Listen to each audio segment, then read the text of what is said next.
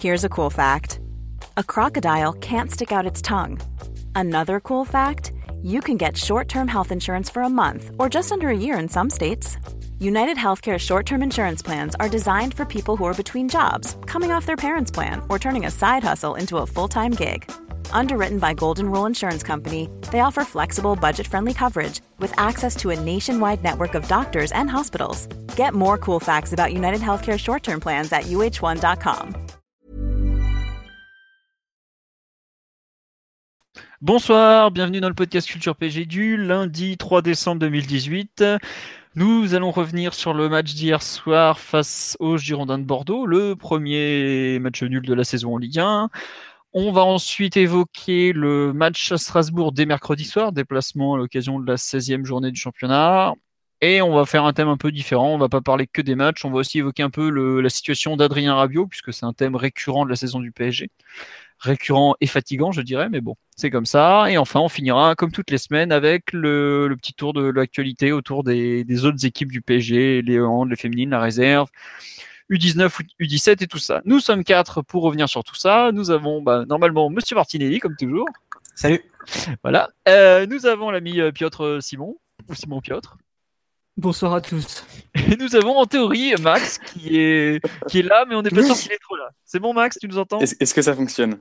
Là, ça fonctionne, c'est bon. Ah, parfait. Voilà. Bon, je vois qu'il y a déjà les habitués sur le hashtag Culture PSG Live, donc bonsoir à tous. On va attaquer direct sur le match d'hier, parce que bon, on a un peu fait le tour déjà. Euh, on va pas vous parler du ballon d'or, parce que bah, vous connaissez le résultat, ça a déjà fuité, puis il n'y a pas grand chose à en dire. On attaque donc sur le Bordeaux PSG 2-2, euh, ouverture du score parisienne par Neymar peu avant la mi-temps, égalisation de Brillant à la 53e de mémoire, Mbappé redonne l'avantage au PSG à la 65e et égalisation de Cornelius à la 85 ou 86e par là à peu près. Euh, bon, euh, un match nul logique comme l'ont avoué la plupart des joueurs. Enfin, en tout cas, les joueurs ont, ont parlé d'une rencontre, d'un score logique. Euh, je vais me lancer pour le pouls du match. Je suis assez d'accord avec eux globalement. Une rencontre qui était euh, assez loin de ce qu'on peut voir en Ligue 1 avec une équipe de Bordeaux qui a défendu mais qui n'a pas fait que ça, qui n'a pas hésité à attaquer, ce qui a rendu la rencontre plutôt agréable. Un PSG qui n'avait pas euh, envie de comment dirais-je de se donner à fond ou qui ne pouvait pas tout simplement puisque ce n'était probablement pas dans les moyens physiques et mentaux des joueurs. Et pour une fois, je ne vais pas du tout leur en vouloir. On a été assez sévère après des trêves internationales. Je pense au match contre Toulouse ou, ou Amiens qui avait été vraiment pas bon. Là, je peux, là, vu le match qui avait été fait quatre jours plus tôt, on peut difficilement demander, demander plus à mon sens. Bref, ça n'a pas été une très grande rencontre de football euh, en termes de jeu côté Paris, mais c'était une rencontre intéressante malgré tout, avec euh, des temps forts et des temps faibles de chaque côté. Mm, il a peut-être manqué un peu de... qualité technique et de justesse côté parisien, mais ça revient, je trouve, un peu euh, au problème de la fatigue que j'ai évoqué avant. Donc au final, ouais, une, une rencontre euh, assez sympa de Ligue 1. Et en fait, je trouve que c'est dans l'euphorie de la victoire contre Liverpool, ça conclut bien la semaine. Alors certes, la série de victoires est terminée, mais franchement, bon, ça nous a pas c'était, c'était irréel de penser faire ça toute la saison. Le PSG n'a pas perdu, ce qui aurait été dommage parce que rester invaincu est quand même un bel objectif. Donc au final, un match nul, j'ai envie de dire, qui fait un peu plaisir à tout le monde et qui est pas, qui est pas catastrophique, qui est pas, bon, qui aurait pu être mieux, hein, parce que on a vu même euh, se plaindre de l'arbitrage et dire qu'il a été deux pénalties ont été volés. Bon, effectivement, on pourra pas dire le contraire puisque le, les fautes y étaient, mais globalement, je trouve une, une belle façon de conclure la semaine. Euh, à part la, blessure de Neymar, en gros, qui est pour moi le, vraiment le point, noir de la soirée. Euh, Mathieu, Simon, Max, pour compléter cet avis un peu général sur la rencontre, qui veut se lancer? Ça rappelait un peu le, Bordeaux PSG qu'on avait vécu après la KF de Chelsea, j'ai trouvé, il y, a, quelques années, en 2015. On avait perdu, bon là on a fait match nul, avec des polémiques arbitrales, puis un PSG un peu fatigué qui, arrive sur les rotules à, faire un match un peu poussif euh, dans le stade de Bordeaux. Euh, pas un très bon match du PSG hier, comme tu as dit, Philo. Je pense que ça s'explique largement par les, par les conditions physiques des joueurs. Euh, du mal à mettre du rythme dans la circulation de balles face à un Bordeaux qui était très bien organisé en plus et qui était à chaque fois prêt à, repartir vite avec Caramo et, et Camano. Euh, je pense qu'il est surtout à regretter dans ce match, c'est un peu les, 10-15 minutes dans lesquelles ça, ça t'échappe au début de, deuxième période. Tu as vraiment du mal, à, du mal à relancer Bordeaux qui, qui met la pression et qui finit par, qui finit par égaliser. Donc oui, au final, bon, pas, pas un très bon match, mais c'était amplement prévisible. Euh, de toute façon, pour Paris, on sait que là, les trois matchs qui arrivent, c'est trois matchs qui sont pas si évidents, mais qui ont aucun intérêt si ce n'est que de préparer et de ménager les joueurs en vue du match de Belgrade. Donc, euh, au fond, je sais même pas si on doit discuter du sportif ou de, euh, la performance en, tant que telle, mais plus au niveau de, la répartition des minutes entre les, entre les joueurs. Et ça, tu auras une vision plus globale à la fin, à la fin du match de, Montpellier, donc la semaine prochaine d'ici là, euh, pour, pour Tourelle, il s'agit juste d'avoir tous ces joueurs dans les meilleures conditions d'ici une semaine et les préparer, les préparer comme ça. Le sportif apporte assez peu à ce niveau-là pour les jusqu'à la fin de l'année quasiment. Très bien. Euh, ouais, non, live, on nous dit un PSG à l'économie face à un adversaire qui nous est rentré dedans avec un tel écart. L'enchaînement des matchs, le match décisif à Belgrade qui nous attend, difficile de leur en vouloir, surtout quand tu as en plus l'effet de jeu contre toi. Ouais, en fait, quelque part, je trouve que ça rejoint un peu ce qu'on avait vu en, début de saison. Ouais, c'est ce que j'allais dire. Mais vas-y, Max, dis-le alors. Non, mais écoute. Max. je te laisse partir. tu, tu, le diras forcément mieux. Euh, non, écoute, moi, je pensais effectivement plutôt en début de saison et ça m'a fait penser un peu au match de, Guingamp. Euh, où tu avais des, des ailiers rapides qui nous ont mis en difficulté euh, en contre avec des latéraux qui ont, eu, qui ont eu du mal à ressortir, une condition physique euh, difficile, en tout cas en décalage par rapport à ce que à ce qu'ont proposé euh, les Bordelais, une équipe un peu euh, coupée en deux qui, qui manquait de repères, mais finalement une, des difficultés somme toute logiques et, explicables et une rencontre un peu de, de, gestion de groupe comme l'a comme l'a souligné Mathieu où l'important ça va être maintenant que les 14 victoires euh, ont été validées et que le, matelas est assuré avec euh, ce titre de champion d'automne, euh, l'important, ça va être de bien répartir les minutes et de bien pouvoir consacrer la, concentration et le physique des joueurs pour la rencontre ultra décisive à Belgrade. Et, et, en ça, effectivement, on a vu un, on a vu un très bon match parce que c'était animé, qu'on a eu Bordeaux qui s'est montré entreprenant mais, euh, et que le PSG a, laissé beaucoup d'espace. Mais finalement, euh, c'est une rencontre qui, euh, qui est légitime, légitime d'avoir un coup de mou pour, pour le PSG. Et le lien avec le début de saison, c'est ce, le fait d'un peu piocher physiquement et d'avoir un milieu de terrain très en difficulté, des latéraux qui, sont, qui font face à des ailiers, des ailiers rapides en transition. Ça nous a porté préjudice avec notamment le, le premier but de, de Briand, où, euh, où Ensoki euh, prend un peu le bouillon. Euh, et globalement, Caramo et Kamano qui ont été, très remuants et très bons, comme on avait pu l'être, par exemple, Coco et, et Thuram en août. Très bien. Euh, sur le match en général, je pense qu'on a un peu fait le tour. Euh, tu as parlé justement des ailiers euh, bordelais, savoir Camano et Caramo. Il y a eu le, retour de Tourol au 3-4-3 parmi les choix qu'il a fait. Simon, sur ce retour un peu en arrière, qu'on, enfin, ou pas d'ailleurs, parce que c'est toujours euh, discutable. Qu'est-ce que tu en as pensé de ce, ouais, ce 3-4-3 euh, face à Bordeaux et un peu peut-être la partie, euh, la gestion des côtés? Le 3-4-3 qu'on a vu était pas fantastique, mais ça m'a pas étonné du tout qu'il reparte sur la séquence du 3-4-3 parce qu'à Liverpool, il l'avait interrompu uniquement parce que c'était un contexte très spécifique où du coup on a joué avec une formule un peu hybride. Mais en Ligue 1, de retour dans le quotidien du championnat de France, ça m'étonne pas qu'on retourne dans les systèmes qu'on avait euh, pas mal expérimenté quand même. On avait dû jouer au moins six matchs d'affilée dans ce système, je pense. Donc euh, ça m'étonne pas déjà qu'on y revienne. Mais ouais, on a vu en fait, euh, comme Max l'a dit, on a un peu vu un match du début, de saison, dans le sens où on était diminué au niveau de l'effectif et diminué dans la condition physique générale face à des équipes qui, qui, partent vraiment à l'abordage par séquence et peuvent nous faire mal euh, physiquement, notamment. On avait un peu euh, la vitesse de Guingamp mélangée au pressing de Nîmes, quoi, pour continuer euh, la comparaison. Et c'est pour ça qu'on craque en deuxième mi-temps qu'on et qu'on subit une quinzaine de tirs alors qu'on tire quatre fois au but, même si, même si la pièce aurait pu retomber du bon côté, ça n'a pas été le cas, mais c'est pas, pas non plus dramatique, hein. c'est un match nul, ça arrive. Mais ça m'a pas étonné que Tourelle revienne au, au 3-4-3, mais quand physiquement tu as trop, trop de difficultés au bout d'une mi-temps seulement, c'est pas étonnant que ça entraîne euh, des erreurs aussi euh, individuelles. C'est pas tous les jours que Silva il perd euh, un, deux ou trois duels aériens dans la surface. Donc ouais, c'est un peu l'évaluation que je ferais de ce match, quoi. Qu'on était diminué face à une équipe très courageuse qui a joué sa chance à fond. Ce qui n'était pas trop le cas ces derniers temps. Ouais, Tiens, on nous dit à noter que Bordeaux avait juste gardé son back four, donc c'est quatre défenseurs par rapport à leur match européen. Bordeaux avait fait beaucoup plus tourner que nous, alors qu'ils avaient joué un jour plus tard, mais ils avaient joué le Slavia Prague, c'est pas tout à fait la même chose que de jouer Liverpool. Mais bon, si un jour vous allez à Prague, allez voir le stade du Slavia, vous allez voir, c'est quelque chose. Hein. Euh, donc, on nous dit aussi match compliqué, surtout sans ballon, l'équipe très étendue sur le terrain, bah, plus que quelques jours plus tôt, c'est sûr, parce que bon, bizarrement, euh, le replacement défensif de Neymar, Mbappé et Di Maria n'a pas vraiment été le même que face à Liverpool, mais bon, c'est assez logique aussi. Euh, sur le, 3-4-3, vous voulez rajouter quelque chose, euh, Mathieu ou Max? Ou, pas d'ailleurs?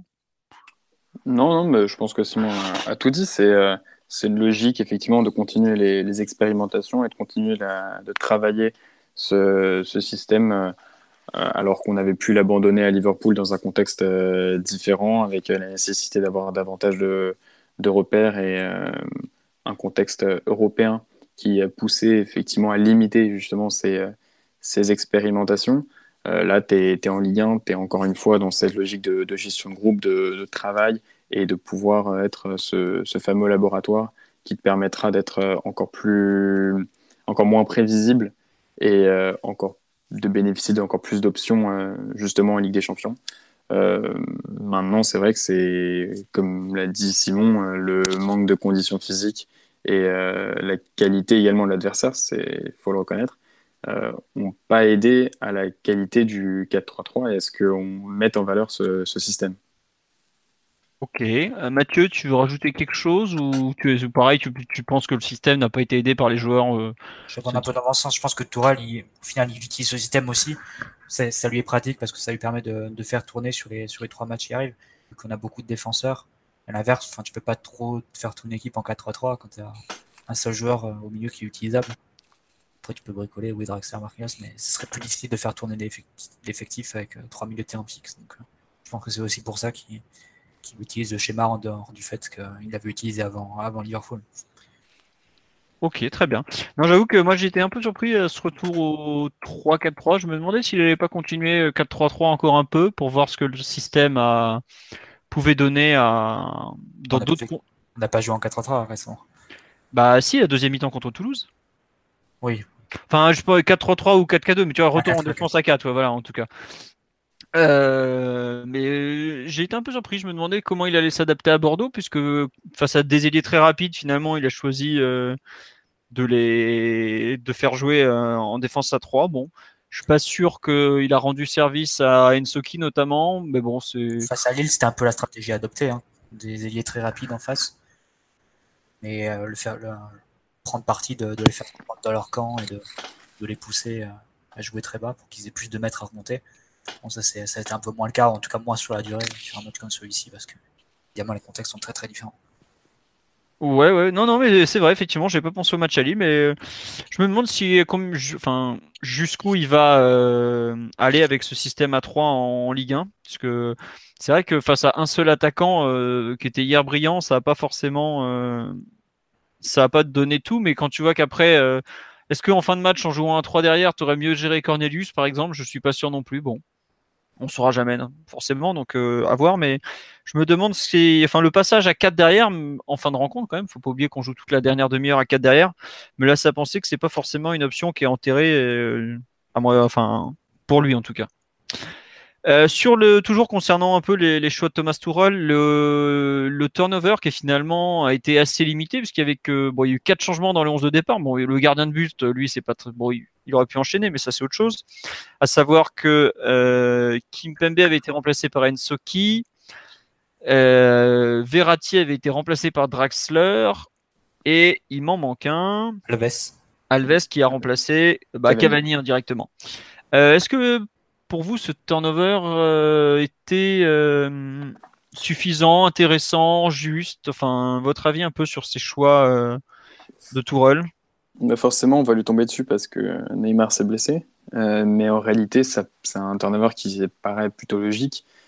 conserver l'équipe qui, en, en tout cas l'ossature de l'équipe qui a battu qui a battu Liverpool avec les absents pour contrariété extrasportive que que sont Rabiot et Meunier ou pour des vrais soucis physiques comme comme Cavani qui est donc comme l'avait détaillé euh, Tourelle, enchaîné cinq matchs en deux, trois semaines.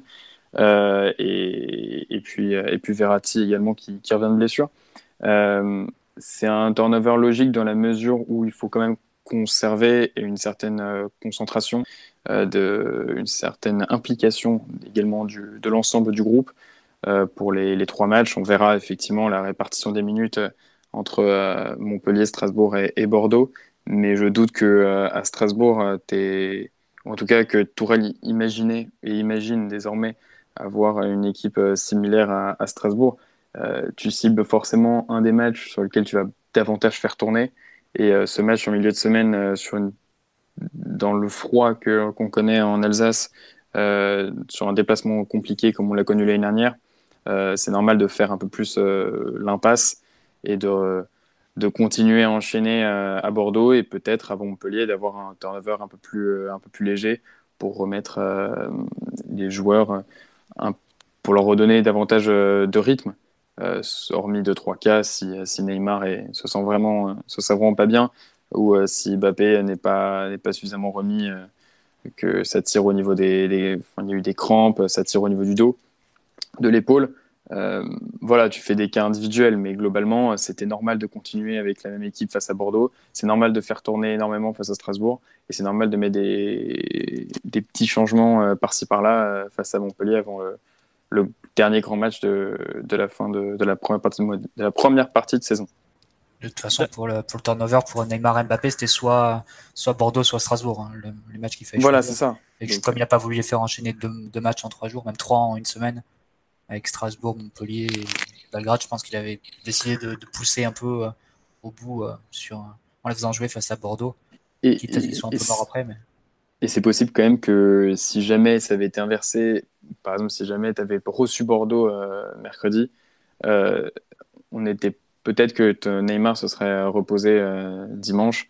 là, un déplacement à Strasbourg, c'est dans l'antre de la, la Thierry Lauré Arena. Euh, ça va être euh, non mais ça va être compliqué et tu sens que voilà pour les organismes c'est un peu plus éprouvant que de jouer au parc. De toute façon après comme disait Laurent Blanc, euh, les joueurs on peut pas les mettre au frigo, il hein. faut bien les faut bien les faire jouer.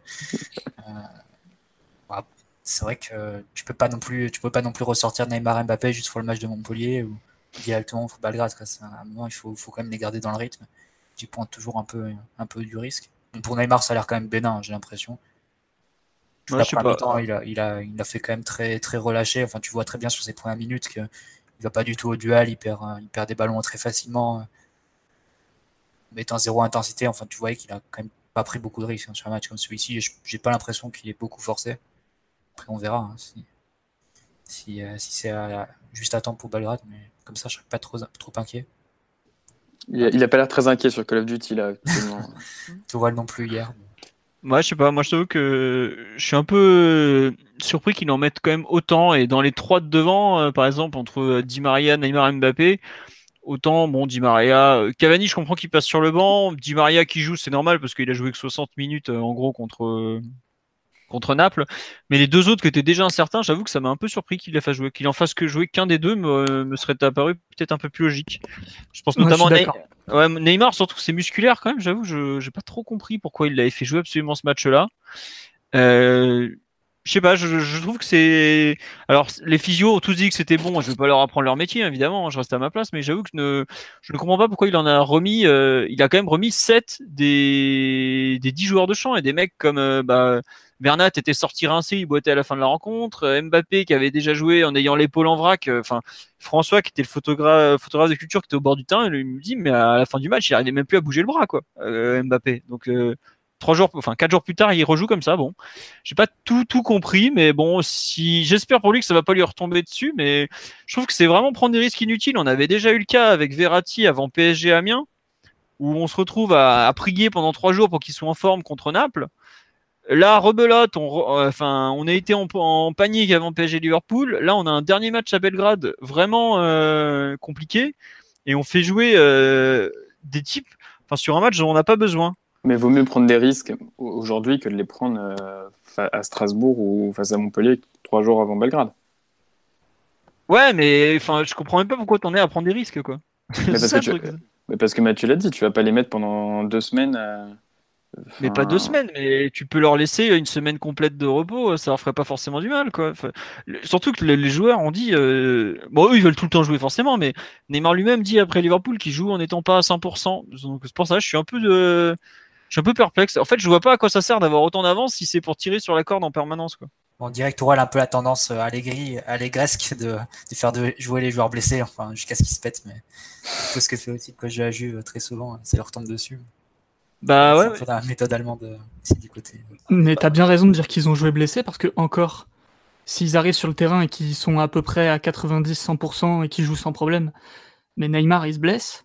Mbappé, ça se voit que tout le long du match, il a pas le, pas les mêmes jambes que d'habitude globalement, Mbappé, depuis le retour de trêve international, il est, euh, il est vraiment moins en forme que, qu'avant d'y être allé. Non, moi, j'ai pas compris non plus comme philo qu'on mette les deux ensemble, alors que c'était eux euh, les plus diminués de base, même si Cavani était un peu, un petit peu juste aussi. Et Cavani, il avait joué que 60 minutes à, Liverpool. Donc, euh, ouais. ouais, ouais mais mais Cavani, tu me demandes, ouais, tiens, euh, bizarre que Tuchel l'emmène pour le laisser sur le banc. Euh, faut pas oublier qu'il a beaucoup, beaucoup joué et qu'il a quand même 31 ans malgré tout. Donc, euh, même s'il est euh, physiquement ultra fiable, c'est pas du genre à s'économiser, encore moins quand tu sors de trêve internationale avec son équipe nationale. Donc, moi, ça me choque pas du tout qu'il ait été titulaire, enfin remplaçant ce week-end. Mais en fait, je comprends pas pourquoi. par exemple, on a donné énormément de temps de jeu à Nkunku pendant la préparation Là, depuis, euh, il joue presque. Enfin, il, a, il avait fait une bonne entrée contre Toulouse, par exemple. Il a de, nouveau droit à 10 pauvres minutes hier en fin de match. Strasbourg, ça sera pour lui, je pense. Mais oui. Ouais, voilà, mais à ce moment-là, pourquoi tu fais jouer deux matchs en quatre jours à des types qui, sont blessés actuellement, plutôt que de ne pas attendre une semaine pour leur laisser vraiment un repos complet, quitte après à balancer un peu en entre ils les... leur semaine, Mbappé et Neymar, ils vont pas faire le déplacement à Strasbourg, j'imagine. Bah, le marché de Noël est pas mal quand même. Mais je sais pas, j'avoue que je suis un peu perplexe. Bon, après, euh, comme je le disais en début d'intervention, je n'ai pas toutes leurs données médicales, mais je suis un peu surpris et quand je, quand je vois euh, que Neymar sort sur blessure au même endroit au bout de 60 minutes, je me dis, mais on joue avec le feu et on mérite de se brûler, quoi. J'avais hurlé. Le feu, avec le feu, Tourelle, c'est quand il a refusé de sortir Mbappé alors qu'il était blessé en cours de match. Ça, effectivement, ça, ça, ah, ça m'a fait un peu plus peur. C'était une petite crampe. Hein.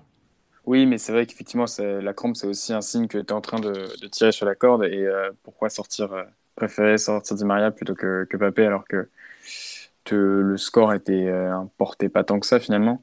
c'est vrai qu'on mène à ce moment-là. Bah oui. C'est peut-être là le signe que Di Maria, pour le coup, lui, va enchaîner mercredi et que Neymar et Mbappé, eux, seront complètement mis au repos non, non, mais peut-être hein, après. Après, après il est sur trois jours, en fait sur trois matchs plutôt. C'est difficile de mettre le jugement euh, après Bordeaux en fait. Je pense qu'ils ont fait la répartie, ils ont déjà leur répartition dans la tête jusqu'à Montpellier. Oui, bah il le dit. Oui, hein. il, a, il, a, dû croiser les doigts aussi. Hein. Enfin, pas se mentir, il a, il a serré les fesses et il a espéré qu'il n'y a pas de problème. Mais il a dû étaler euh, la répartition des minutes et euh, il sait déjà qui va mettre samedi prochain. Mais il le dit plus ou moins déjà dès, samedi midi en conférence de presse. Hein.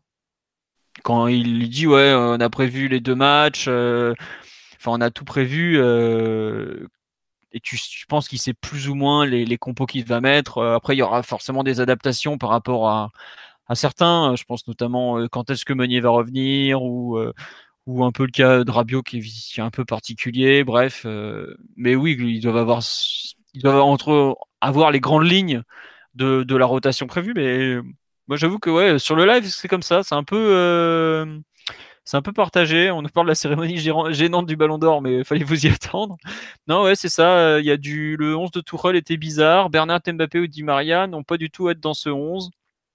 Euh, euh, comprend pas non plus l'utilité de risquer de faire jouer Ney Mbappé contre les Girondins. On nous dit que c'est les vacances dans 15 jours. Bah, un peu plus que ça, parce que le PSG là, est parti dans une série de, matchs. Je crois qu'il y en a 7 en 21 jours. Donc, euh, va falloir, euh, vous allez en voir du match à la télé. Hein. Et voilà. Euh, on nous dit André boîte alors qu'il a fini le match Carbo face à Liverpool. Ouais, non, c'est bon. Euh, un peu, on est un peu perplexe, mais bon, on, je pense qu'on sera soit beaucoup plus rassuré, soit complètement énervé quand on aura le, diagnostic définitif de, de, la blessure de, de Neymar. Mais Après, moi, j'avoue que je, trouve ça étonnant dans le sens où c'est vraiment une récidive, quoi. C'est plus ça qui me, qui me fait tiquer, quoi. Bon, à voir. Euh, sur ces, les choix de Tourelle, le, match en général, vous voulez rajouter quelque chose sur les, changements notamment? Oui, non? Ou on passe au perf individuel parce qu'il n'y a pas non plus grand chose à retenir de, cette rencontre, je trouve? Bon. On peut y aller. Allez, on va passer aux performances individuelles à retenir. Euh, qui veut se lancer sur ce thème par rapport à la rencontre d'hier soir? C'est compliqué. Hein bah, euh, Non, mais compliqué dans le sens où effectivement, tu as, eu un match euh, un peu plus difficile que, que, les, que les précédents. Donc, tu as des joueurs qui soit dans, sont dans la lignée de leur forme un petit peu fluctuante de ces dernières semaines, soit ont tout simplement déçu. Moi, si je devais ressortir deux joueurs, bon, au-delà de la première mi-temps de Neymar qui est, tout, à fait, convenable, moi, je vais quand même parler de, juste de Marquinhos. Euh, qui pour moi était le seul qui a marqué des points dans cette, euh, rencontre. Euh, encore une fois, c'était une position inhabituelle et comme contre Liverpool, il a un peu joué les pompiers de service au, milieu de terrain. Mais alors, il n'a pas été extraordinaire, loin de là, notamment dans le jeu avec ballon. il était prudent, il a pris quand même peu d'initiatives, peu de risques. mais il a fait ce qu'on lui a demandé et puis surtout, il a montré énormément de, de combativité il était présent dans les duels. C'est lui qui s'est chargé en fin de match de, prendre euh, Cornelius dans la surface. Euh, une fois que Thiago Silva avait été battu sur, sur le but. Euh, il était présent un peu partout et, ça a été le problème aussi, c'est qu'il était un, un, peu présent nulle part. C'est-à-dire qu'il a, il a fait un bon match, mais il a été aussi un peu dans son milieu à deux avec Draxler qui a coulé. Il a été un peu le, symbole d'un PSG et d'un 4-3-3 chancelant. Euh, dans la mesure où tu as une équipe euh, qui, était, euh, qui était coupée en deux avec 6-7 ouais, joueurs en, phase défensive, Draxler qui amorçait la transition et les trois devant qui, qui, qui, jaillissaient. Et c'est un peu aussi son manque de complémentarité avec Draxler qui a engendré ces, ces problèmes, ces problèmes d'équilibre. Mais en même temps, à cette position inhabituelle, il continue d'être performant, de montrer beaucoup d'envie et euh, de ne pas, de pas forcément faire la tronche. Euh, et d'être euh, disponible quand, quand, on fait appel à lui. Donc, juste le, mentionner comme, comme performant en plus d'être de devoir jouer les, les milieux de terrain de, de, fortune. Ok. Mathieu, je sais que tu veux te lancer sur le thème de Marquinhos au milieu de terrain parce que ça te tient à cœur. Non, mais moi je dirais juste que c'est euh, c'est quand même un bonheur pour un entraîneur d'avoir un joueur comme ça dans son équipe, je pense. C'est le joueur d'équipe par définition et ce qu'il montre au milieu, je trouve que c'est vraiment, vraiment important. Et, et, même avec ballon, c'est vrai que sans avoir une grande prise de risque dans, dans ses, dans ses, il est sûr. dans ses options sur lui, il est sûr. Mais ce que je voulais dire, c'était surtout par ses récupérations, c'est quasiment lui qui a lancé quasiment toutes les, tous les contre, toutes les contre-attaques d'après mi-temps. Les, les, ballons, euh, enfin les attaques rapides qu'a lancé le PSG. Euh, c'est juste sur ça que Paris a été dangereux. Enfin, c'est principalement sur ça que Paris a été dangereux en premier temps, parce que sur le jeu placé, c'était compliqué. Bordeaux défendait très bas et assez, bien. Mais oui, globalement, il a été, euh, il a été au four au moulin. Il a, il a récupéré un, enfin, un nombre de ballons considérable. Je crois que ça dépasse la vingtaine sur, le, sur ce match-là. Euh, il a coupé beaucoup de situations et pour le coup, enfin, et faire ce match-là juste après, après le match de Liverpool, il a déjà beaucoup donné. Je trouve que c'est franchement remarquable de sa part. Pour moi, c'est un joueur qui mérite que des louanges, hein, personnellement, Marquinhos, pour tout ce qu'il fait depuis, euh, depuis le début de la saison. Ça, enfin, faudrait vraiment être euh, très. je vois pas comment on pourrait le critiquer en fait. Ce serait très injuste de, lui mettre quoi que ce soit sur le dos. Au contraire, c'est plutôt un joueur qui mérite d'être félicité. Bah, c'est surtout que c'est un vice-capitaine qui se retrouve à, à faire le bouche-trou quand même. Je sais pas si ça arrive dans beaucoup d'équipes en Europe, honnêtement. Parce que c'est le type euh, joue un peu tous les postes. Euh, défense à 3, il joue à droite. Euh, des fois, il joue dans l'axe. Quand on passe à 4, il joue à droite. Bah, Milner, un peu. Ouais, mais Milner, en termes... il joue pas Tu vois, Milner est toujours au milieu. Bah. Marquinhos, on le balade entre deux lignes en permanence, quoi. c'est à part Kerrer, il n'y a pas un joueur qui a joué plus de postes. Ah, si, peut-être Nkunku. Mais je sais pas si on se rend compte. Tu as vu le, statut de, de Nkunku? Et Kerrer est loué pour sa polyvalence. Au départ, Marquinhos, en début de saison, c'est un type qui veut jouer, euh, qui veut jouer défenseur central, quoi. Donc, euh, moi, je suis d'accord avec Mathieu. C'est ah, assumé réel à quel point euh, il accepte tout. Et autant il a été vraiment limite limite sur certains matchs en début de saison, autant sa progression en tant que milieu de terrain, il faut vraiment la saluer parce que il fait des matchs, euh, il fait des vrais matchs de milieu de terrain globalement. Même son jeu vers l'avant est quand même en belle belle progression parce que hier il sort 3-4 belles passes bien bien entre les lignes qui font avancer le bloc, il commence à s'insérer devant et tout.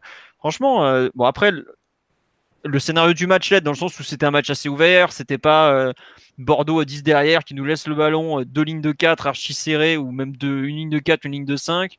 On a d'autant plus besoin d'un joueur comme ça si, si, Paris défend plus en bloc et, laisse des espaces. Ouais, voilà, ouais. et faut, je trouve que le, la capacité qu'il a à, à, combler les trous, à, se sacrifier pour les autres, alors que c'est pas, c'est pas forcément un rôle agréable, faut aller vraiment à saluer, quoi. On en parlera plus tard, mais il y en a qui refusent de jouer relayeur ou sentinelle, selon les cas, selon la température. Et à côté de ça, tu as Marquinhos qui se défonce sur le terrain. Euh, alors certes, il a aussi, euh, ça lui permet de, progresser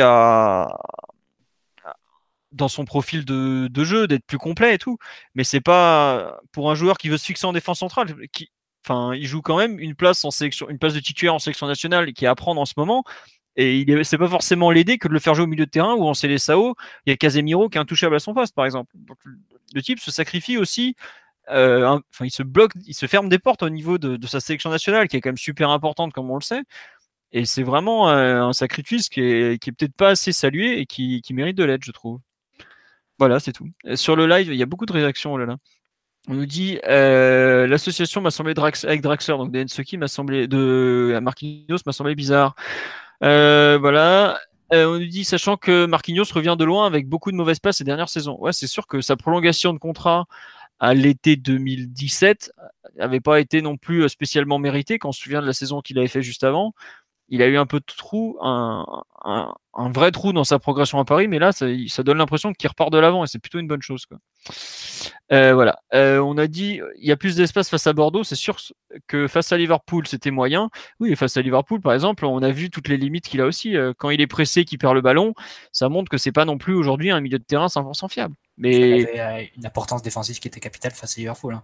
À chaque fois, il venait faire le, enfin, combler les trous dans la surface. Si Paris a pu résister comme ça, c'est aussi parce que tu as des joueurs défensifs de haut niveau sur le terrain et beaucoup aussi de joueurs défensifs.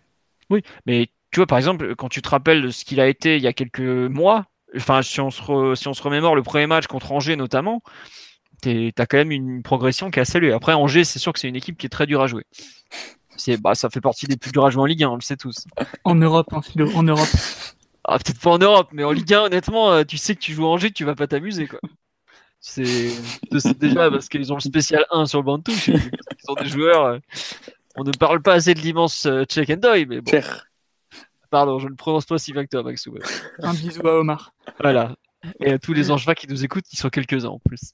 Euh, autre joueur que vous, dont vous voulez parler, peut-être Simon, il y a un nom En fait, je voulais parler de, des trois remplaçants principaux du match. Vas-y. Dans les joueurs de champ. Euh, donc, euh, alors, Ensoki, Draxler et qui d'autre? Ah, j'ai un trou. Alves. Et non, pas Alves.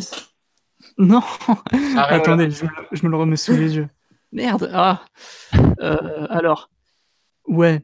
Donc, Draxler, Ensoki et. Si, c'est Alves. Hein. Ah, je sais plus, ouais. Bah, Draxler, Ensoki en tout cas. Et Areola, Areola.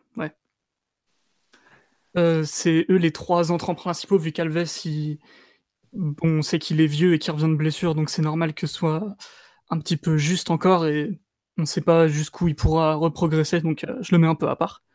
Mais j'ai trouvé que ces trois entrants avaient quand même un petit peu raté leur match, alors que c'est eux qui, sont censés rentrer sur le terrain pour, euh, pour gagner des points et, et faire valoir leur place dans l'effectif et se mettre en valeur. J'ai trouvé que Draxler avait fait des moins bons matchs que ce qu'il pouvait faire avec Verratti, par exemple. Donc, ça peut s'expliquer par, euh, par euh, l'association avec Marquinhos qui est un peu, un peu tiré par les cheveux, mais euh, il s'est quand même bien planqué pendant le match, même si il est capable de donner ce super ballon à Mbappé une fois qu'il y avait de l'espace devant lui. J'ai pas aimé, j'ai pas trop aimé son match. Ensoki, le pauvre, il avait été assez étincelant au Vélodrome, mais ça m'a fait un peu mal pour lui de le voir en difficulté face à la vitesse bordelaise. Il a eu beaucoup de mal dans son placement et même dans ses déplacements. Je sais pas si c'est un joueur ultra rapide à la base, mais j'ai trouvé que sa pointe de vitesse sans ballon laissait un petit peu à désirer quand même hier soir. Non, c'est pas un joueur spécialement rapide et tu vois son gabarit, Il a pas des sprints très très intenses, quoi. Pas, pas comme un Marquinhos. Et puis Areola, le pauvre qui est, qui est coupable d'une faute qui n'est pas très grave, mais qui est quand même régulière dans ce genre de match où il est très peu sollicité. C'est un truc que, que j'aime bien expliquer depuis assez longtemps, c'est qu'Areola est très fort dans les matchs où, où, il, où il a beaucoup d'arrêts à faire, où il est chaud et dans, dans un certain rythme. Et dès qu'il sort du match parce qu'on n'a plus besoin de lui, bah, la moindre frappe peut être fatale. Quoi. Hier, euh, sa faute de main, elle est quand même, euh, elle est quand même assez, assez surprenante parce que il s'arrache pas non plus sur le plongeon. Il est bien dessus. Je pense qu'il anticipe quand même bien. Ouais, et puis là, le, ballon, hein. le, ballon, franchit la ligne, quoi. Donc, euh, Ah non, mais il fait, une erreur, clairement. C'est encore sur son profil hein. d'ailleurs. Hein. On disait souvent euh, que c'était son point faible. Ouais, c'est vrai. Je sais pas qui avait, avait remarqué en premier. C'était Boudbouz. Non, non, non, je crois que c'était un entraîneur qui avait dit ça. Euh, que... C'est Emery, c'est Emery qui l'avait balancé. Qu'il avait dit, avait dit lui-même en ah. conférence de presse. Après, les attaquants, ils faisaient que des tirs croisés, premier poteau, pour le battre côté gauche dont on se souvient de, la course au titre où Bernardo Silva l'avait bien enrhumé dans un match archi décisif. Donc ouais, je, trouve ça dommage pour Alphonse qui était vraiment pas mal quand il jouait. Et puis, puis ça va relancer les débats, des débats un peu inutiles, mais, mais malheureusement, il faudrait vraiment qu'il parvienne à franchir ce cap, parce que Buffon n'est pas éternel, même s'il est encore bien fort.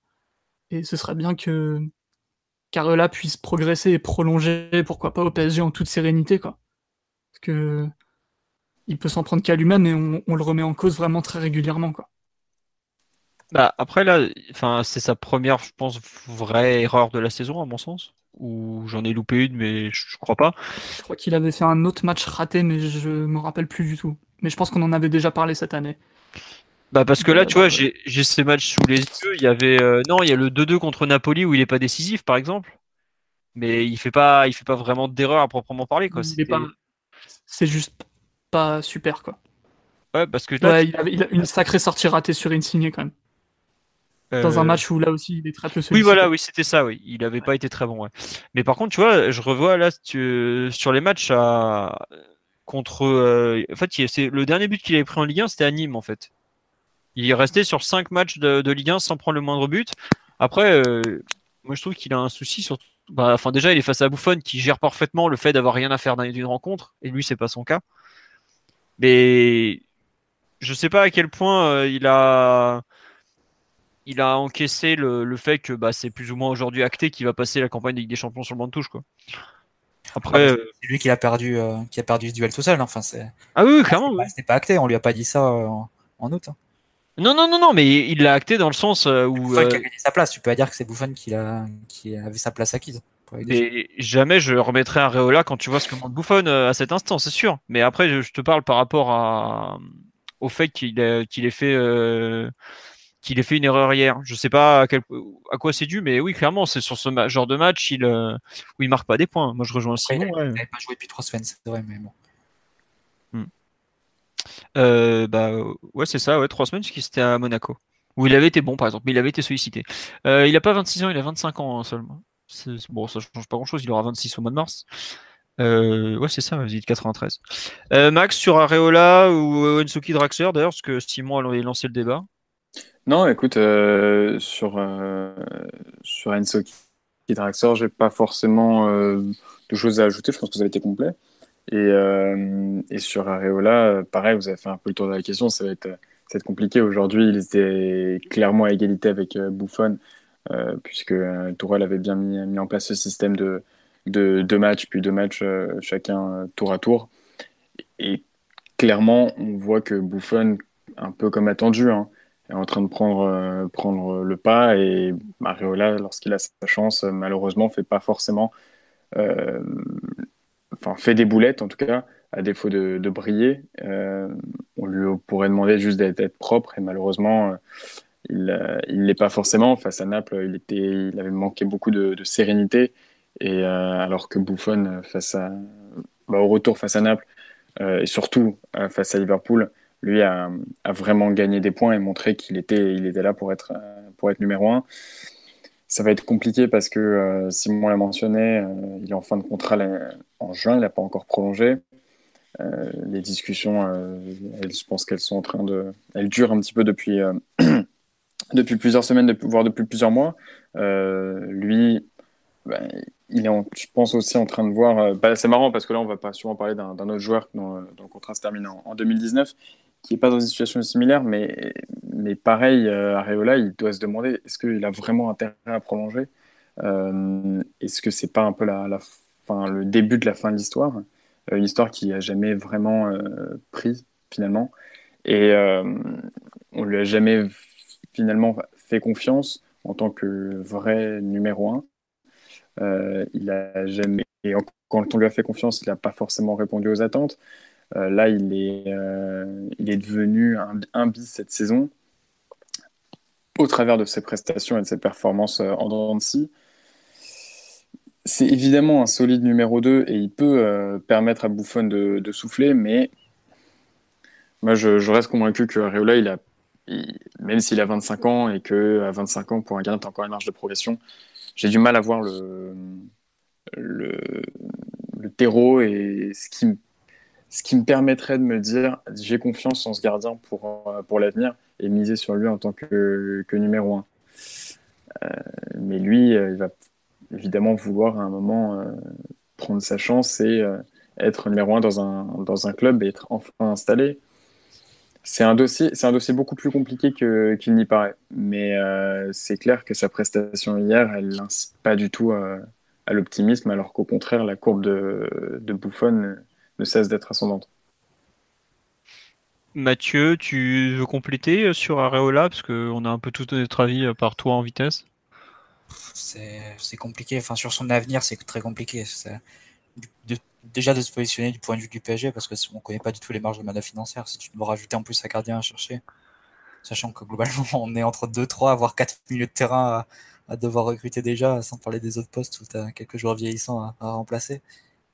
Mais c'est clair que c'est déjà un signe important pour lui qu'il soit déjà en train de perdre la, bataille face à Buffon, alors que beaucoup ricanaient en disant que Buffon venait en pré-retraité euh, à 40 ans et tout ça. pour un gardien qui aspire à être enfin, qui est international, qui aspire à être numéro 1 de l'équipe de France et du PSG, perdre la place par Buffon, c'est embêtant. Hmm. Bah, je sais pas, je... après je trouve qu'on c'est quand même un enfin c'est un mauvais match, faudra voir. Et puis, on sait qu'il a tous les ans des, des, automnes difficiles. Je sais pas, je, je serais peut-être pas aussi définitif que vous euh, par rapport à, à son avenir, même si effectivement la, question du contrat est, est, quand même problématique, puisque bah à partir du 1er janvier, il peut quand même signer où il veut. Il y a quand même des clubs qui seront intéressés. Hein. Et son agent s'appelle Rayola en plus. Voilà. Après, bon, Mino Rayola a des défauts, mais c'est pas celui qui a tenté le plus d'arnaquer le PSG. Faut quand même le, pas l'oublier. Et au contraire, est bonne. Ouais, voilà, la soupe est très bonne et au contraire, il, il, a, il a plus souvent respecté et arrangé le club parisien que d'autres, on va dire. Et puis il y a Maxwell, ça va aussi. Ouais, alors ça. Enfin, franchement, euh, je suis pas sûr que ça soit un argument, Mathieu. Bah, il est avec Rayola, Maxwell aussi. Oui, oui, mais aujourd'hui, Maxwell, il représente le PSG avant tout. Et bon. Est-ce que Maxwell a un rôle euh, qui sert beaucoup dans la direction sportive à cet instant? Je suis pas totalement convaincu, on, dira.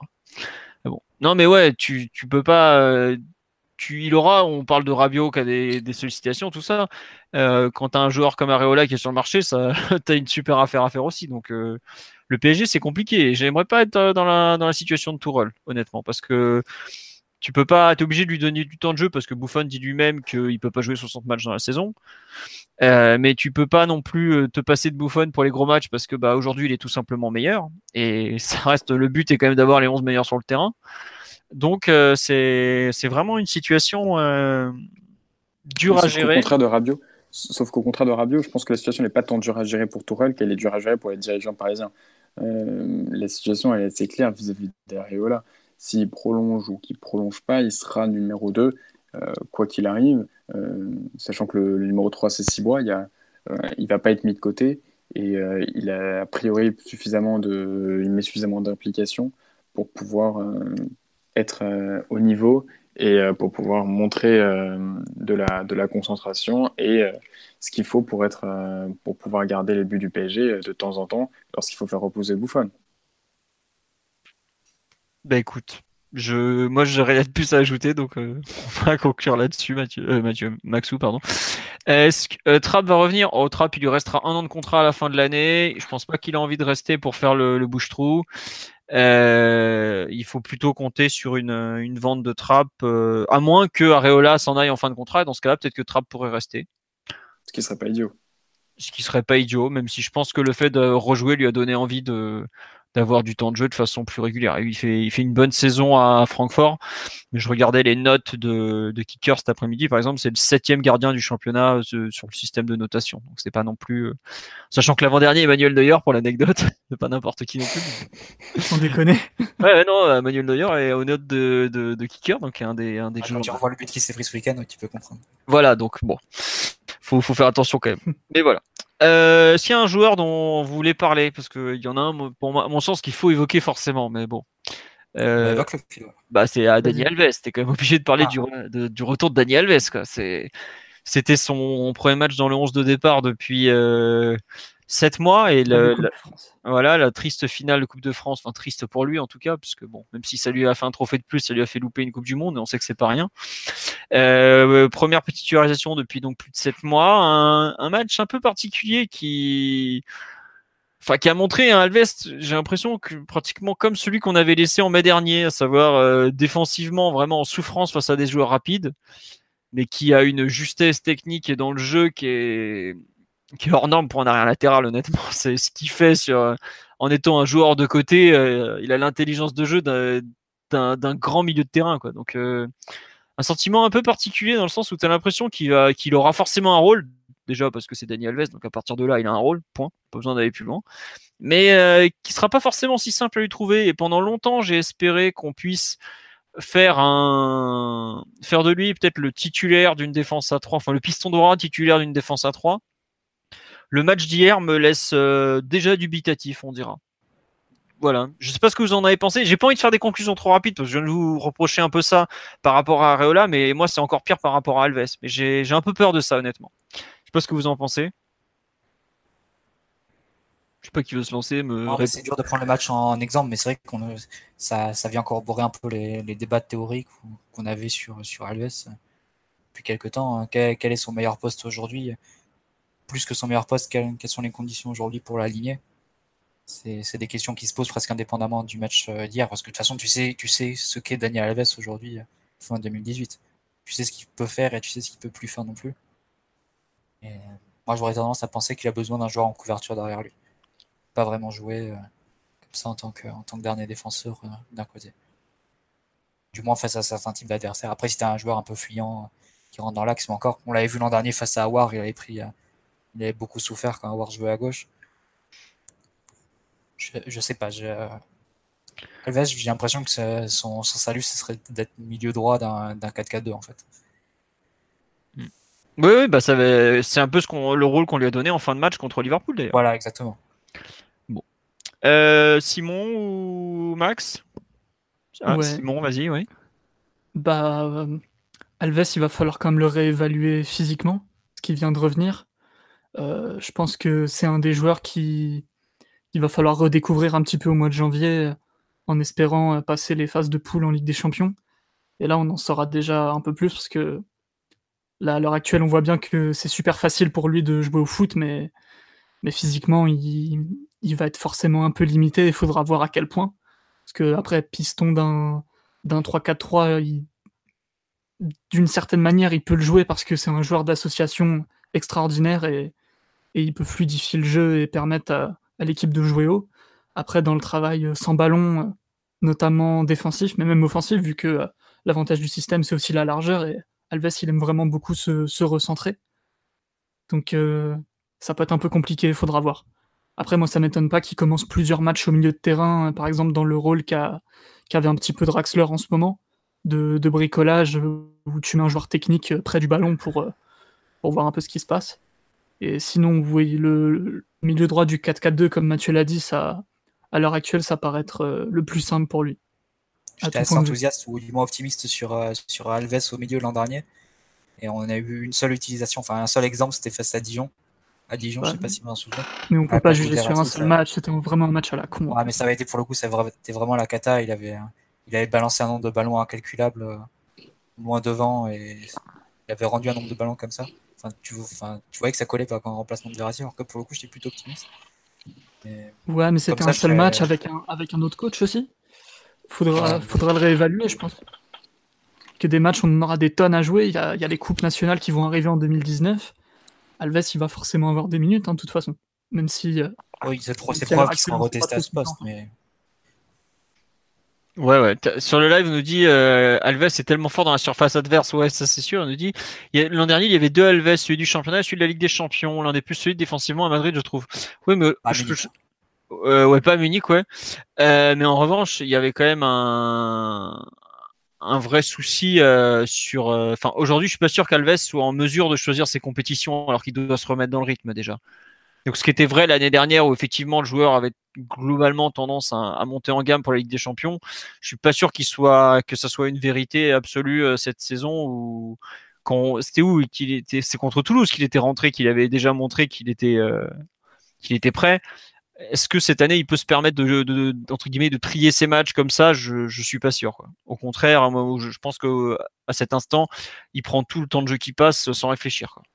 Ouais, mais après, c'est pas la responsabilité d'Alves, c'est la responsabilité du coach. C'est lui qui doit, c'est lui qui doit gérer le joueur au mieux, au mieux son temps de jeu, au mieux son positionnement. Donc, euh, Alves, euh, il fait bien ce qu'on lui dit au bout d'un moment, quoi. Oui, tout, à fait. Euh, tiens, on nous demande, je sais pas si tu as vu la question sur la live, quand tu parles de bricolage au milieu, tu le vois, on nous demande si tu le vois en association avec Verratti ou Rabiot, par exemple, un Alves. N'importe. Franchement, tant qu'on n'a pas réglé ce problème d'effectif au milieu de terrain, toutes les, toutes les associations sont bonnes à prendre.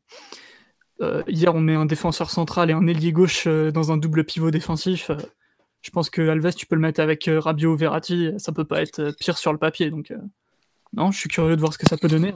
Peut-être plus avec Rabiot parce que Alves, physiquement et dans sa caution technique, il ressemble un petit peu plus à Verratti qu'à Rabiot. Donc, ça peut être plus complémentaire, mais tu peux mettre Rabiot, pardon, tu peux mettre Marco et Alves ensemble pour finir un match ou débuter euh, la première heure d'un match et, voir ce qui se passe. De toute façon, euh, la réalité des compétitions en 2019 va faire qu'on va être obligé de, continuer à bricoler d'une manière ou d'une autre. Et ça, c'est la base de tous les grands clubs. Même ceux qui ont un effectif fourni, au bout d'un moment, ils sont obligés de d'essayer ce genre de formule un peu étrange parfois. Bah, surtout, si certains se rappellent, l'an dernier, il y avait eu un PSG Angers où Thiago Motta avait décidé de fracasser un Angevin au bout de 10 minutes. Le duo Verratti-Alves a pratiquement fait un match de milieu de terrain. Ils avaient été incroyables tous les deux. Quoi. Une association naturelle entre les deux qui était folle. Donc bon, peut-être qu'on verra ça. Après, c'est sûr que tu gagnes tu vraiment la tête. Quoi. bon. La finale de, Coupe de la Ligue aussi, où Alves joue vraiment euh, comme un milieu droit un peu relayeur, où il joue aux côtés de Verratti tout le match et et les trois, euh, ce qu'ils ont fait dans l'association euh, technique. Et il y avait aussi Mbappé qui s'était joint à la fête. Ça avait été un match euh, assez extraordinaire quand même. Où c'était du très très haut niveau techniquement. C'est deux joueurs qui s'entendent parfaitement de toute façon. Donc, très juste. bon, on a fait le tour, je pense, sur les perfs individuels ou il y a un autre nom que vous voulez mettre en avant? Écoutez, fallait le dire plus tôt, on avance. Euh, bonjour à la personne qui rentre, c'est je ne sais pas qui. Euh, le Strasbourg PSG de mercredi soir, donc match à 21h en semaine, 16e journée de Ligue 1. À votre avis, quelle composition d'équipe on peut attendre de ce, fantastique match de Ligue 1 du, mercredi? Qui veut se lancer? Allez Max. Bah, non, non, non, mais parce que je suis dubitatif, j'essaie de réfléchir à une compo. Euh, Areola dans les buts, je pense qu'il va enchaîner un deuxième match, ça paraît logique. A priori, et puis Bouffon jouera contre Montpellier et contre l'Étoile Rouge. Euh, voilà. Areola dans les buts, euh, peut je pense qu'il va, repartir à 5. Voilà. plutôt, plutôt Diaby que je vois plus que Bernat, ouais. Voilà, parce que le pauvre Bernat a eu quand même beaucoup de a eu du mal à enchaîner deux gros matchs comme ça. Après la question c'est de savoir si tu fais reposer Thiago Silva enfin entre Thiago Silva et ou Marquinhos. est-ce que tu peux te priver de, de Thiago Silva et Marquinhos et mettre un qui une défense reposé- Il y en aura un qui sera reposé ce- face à Strasbourg et l'autre face à, face à Montpellier, sans doute, non? Moi, ça me paraît plus logique. Tu peux pas mettre Kipembe et Enzo qui ensemble. Quoi. Bah voilà, c'est ça. À moins de jouer à 4 derrière seulement. Et tu mets Ouais, Kimpembe- Voilà, et tu mets Diaby un cran plus haut. Mais globalement, tu as aussi un. Voilà, faut pas oublier que Marquinhos a beaucoup joué avec le Brésil, le PSG, tout ça. Mais tu as aussi le fait que. euh, comment ça s'appelle? Euh, Kerrer a aussi énormément joué avec l'Allemagne et le PSG. hein. Oui, mais avec Kerr, il a quand même beaucoup moins joué en début de saison. Euh, il, est, euh, il a moins de minutes dans les jambes. Ouais, mais il avait été reposé face à Toulouse, surtout car. Ah oui, tu as raison, j'avais oublié. Il il a- a enchaîné pour le coup. Ouais, j'avais oublié qu'il avait... qu'il n'avait pas joué contre Toulouse. Ouais, effectivement, bah allez, hop, lui, hop, sur le terrain. Meunier, a priori, ça devrait revenir. Plus pour Montpellier, Meunier, sans doute, non? Hum, On je sais pas. On, il- on fait enchaîner Alves face à Strasbourg et Meunier face à, face à Montpellier. Moi, je verrais plutôt le- l'inverse, mais Meunier il est de retour à l'entraînement. Il n'y a, pas de- y a pas de raison, il n'y a pas de pépin physique, il n'y a pas de raison qu'il ne revienne pas, en fait. Bah, je sais pas, faudra voir dans quel état il est, tout Peut-être simplement. le fait qu'il a été arrêté longtemps, quoi. Peut-être le fait d'abord rentrer en jeu. ou-. Je sais pas. C'est. Ouais, mais c'est peut-être pas plus mal pour lui de s'être arrêté parce que il y a cette barre des trois mois et demi de compétition qui est vraiment très dure euh, à supporter pour tous ceux qui ont commencé tôt la saison. En plus, il avait eu la Coupe du Monde euh, à gérer jusqu'en quart de finale. Euh, je pense que physiquement, il devrait être prêt à reprendre et que c'était même plutôt salvateur pour lui de, de se reposer là, une semaine ou dix jours. Non, je pense qu'il pourra rejouer euh, un peu plus tôt que ce qu'on croit. Ok, donc ça serait plutôt retour de Meunier pour, euh, pour Simon, si je comprends bien. Au milieu de terrain, bon, bah, je- vu que Verratti a soufflé à Bordeaux, vous pensez qu'il va le remettre ou pas? Euh, Oui, a priori. Ouais, aussi. Il reste le Carabio qui. pff, Fort compliqué, bref. Trop compliqué, on va, pas, on, on va, on va l'é- l'écarter. Joker. On va pas le mettre dans- Nkunku. Bah, Dragster, il- je pense qu'il. Attends, il est là pour jouer. hein.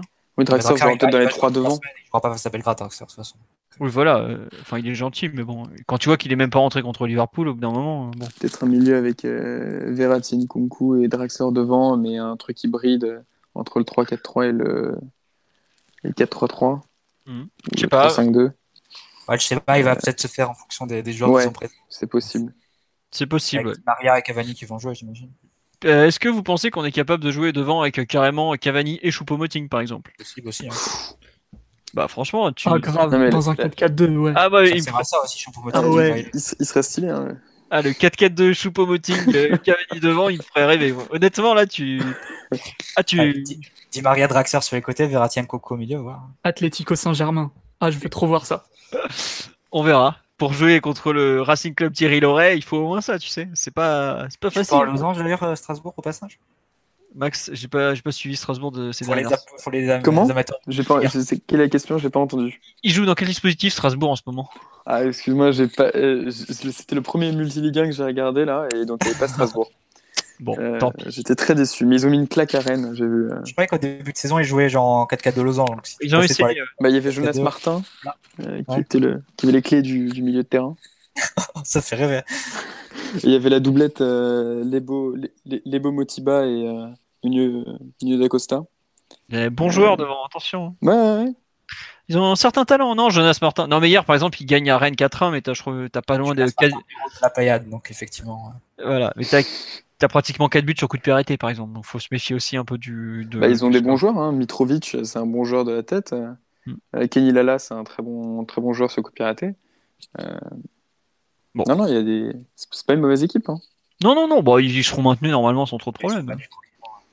Bah, ça, c'est grâce au maître tacticien. Eh oui.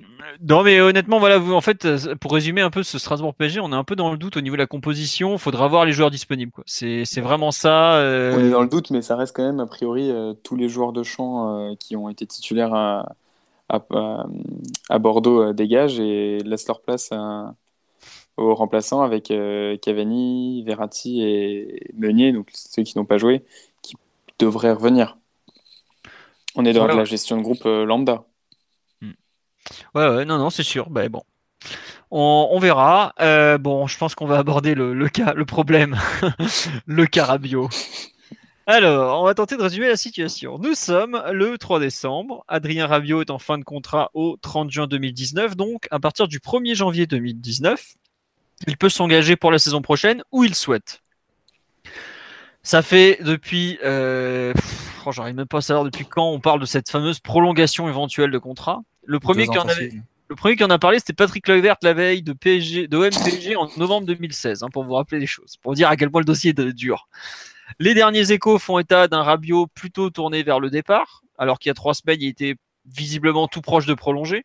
Entre-temps, il est arrivé en retard à la causerie d'avant-match contre Marseille. Il a été relégué sur le banc de touche et n'a pas apprécié, estimant qu'il n'a pas été traité pareil que d'autres joueurs, notamment sans le citer euh, Mbappé qui avait rejoué avant lui à Marseille ou d'autres qui ont été en retard cette saison qui n'ont pas été punis. Voilà.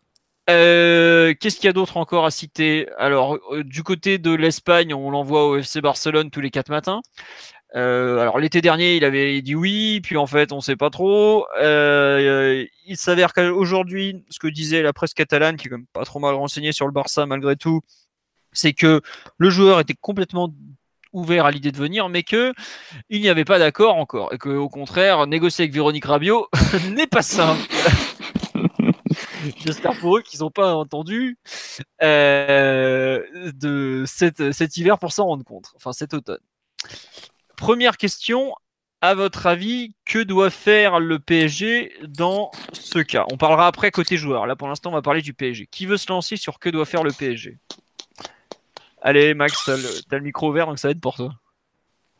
Ouais, tu me laisses un peu de temps pour réfléchir quand même parce que non non non non, non, je vais non non je, vais parce qu'honnêtement c'est le dossier c'est un des dossiers les plus épineux de de ces derniers mois et honnêtement, j'ai aucune solution. Non, mais c'est-à-dire que j'ai essayé de réfléchir et tout. Et euh, ouais, ça m'arrive de temps en temps. Et donc, euh, je me suis demandé, et tout, dans tous les cas de figure que j'ai pu euh, trouver, le PSG. Que dit le droit, Max Que dit le droit Et nous rêver, Max. Ah, bah le, le, droit, il te l'a envoyé au Qatar sur les travaux avec les Népalais, t'inquiète. non, le, le PSG est perdant dans tous les cas de figure, honnêtement. C'est-à-dire que s'il ne prolonge pas, ce qui donc le, est la tendance actuellement, le PSG est perdant financièrement, le PSG est perdant parce que tu perds tout de même un joueur, euh, un solide joueur de au moins de complément, euh, un milieu de terrain en plus d'être euh, formé au club, donc de remplir certains certains quotas importants vis-à-vis de, des listes UEFA. donc c'est Max, t'as coupé ton micro ou c'est moi? Il a coupé son micro. Max, tu t'es perdu. Ah, Bon, oui, euh, excusez-moi, excusez-moi. Et donc le PSG est, perdant de, de, ce point de vue-là s'il laisse partir euh, Adrien Rabiot libre. Euh, parce que effectivement la manne financière, Adrien Rabiot, ça représente quand même plusieurs dizaines de millions d'euros en valeur marchande.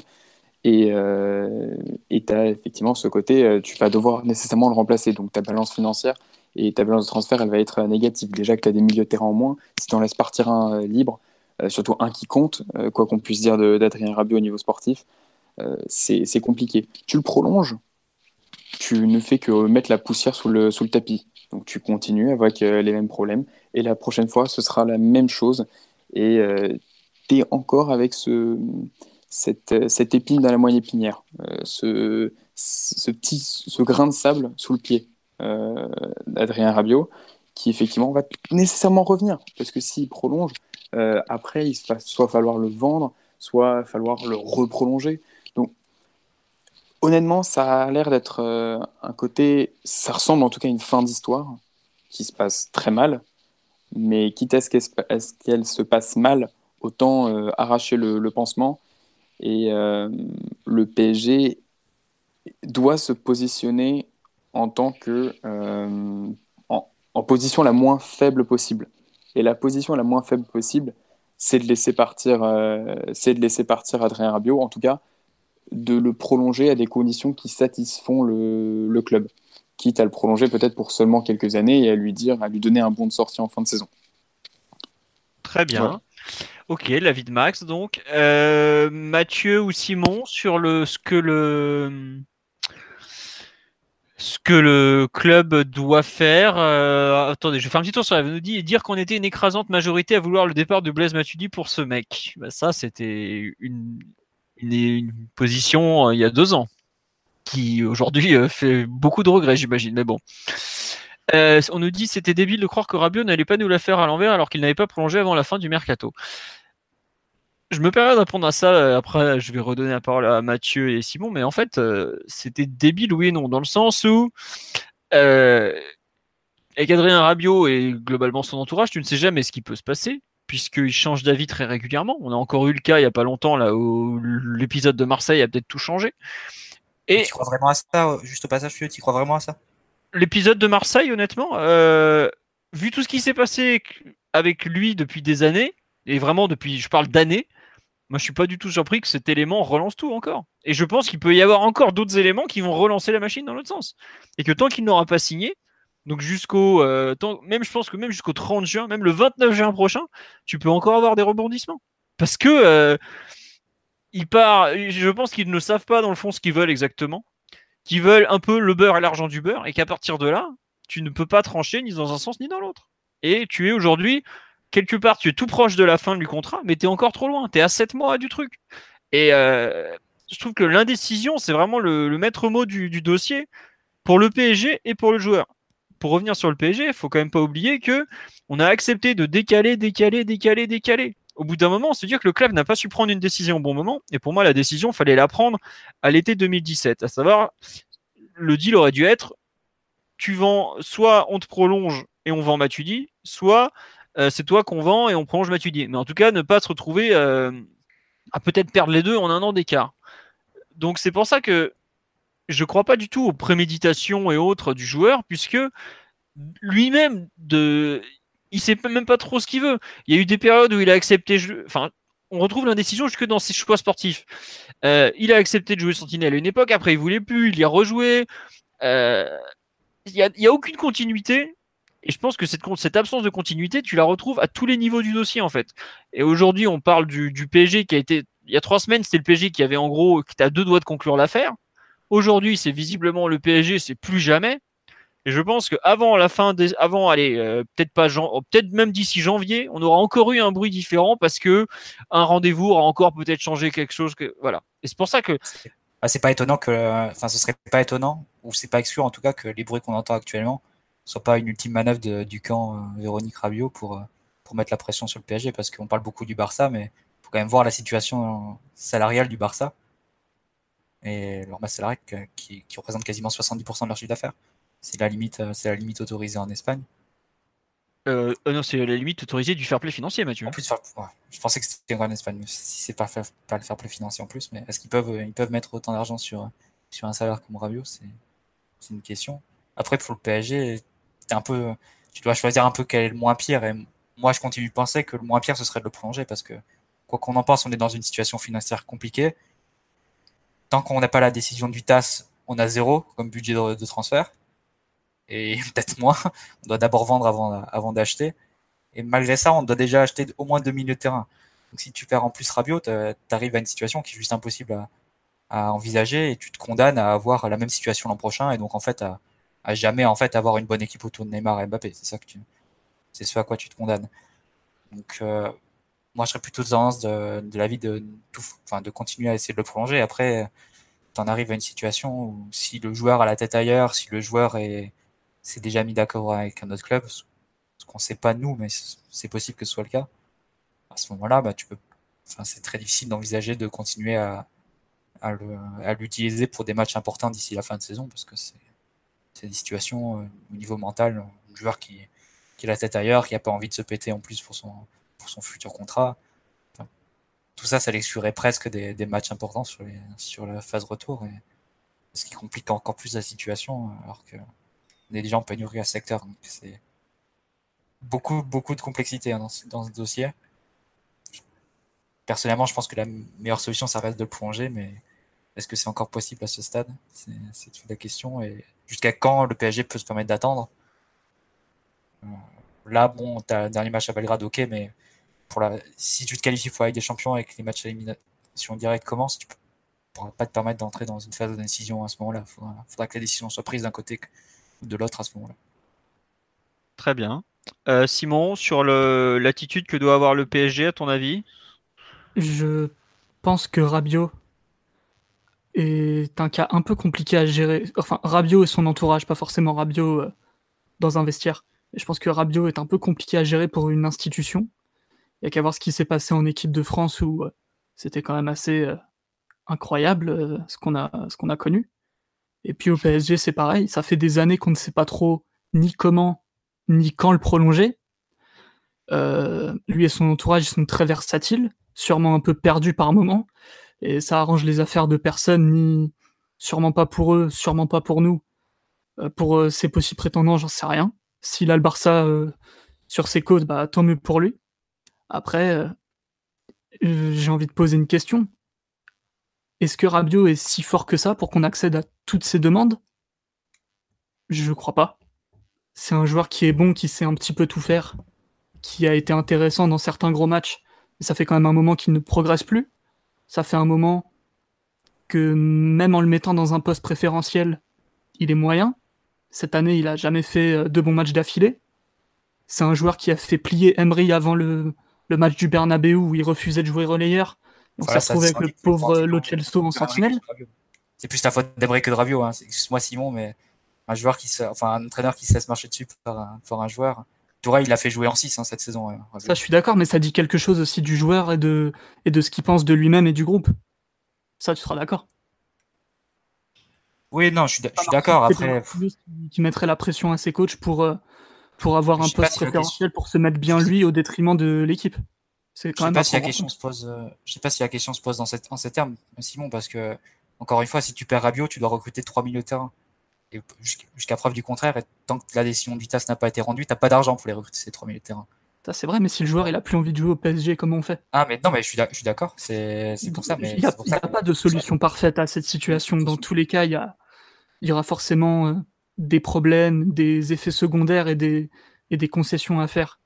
Mais je pense que Rabiot, il, a grillé beaucoup de cartouches, euh, en, je vais le dire, en se foutant un peu de la gueule du monde.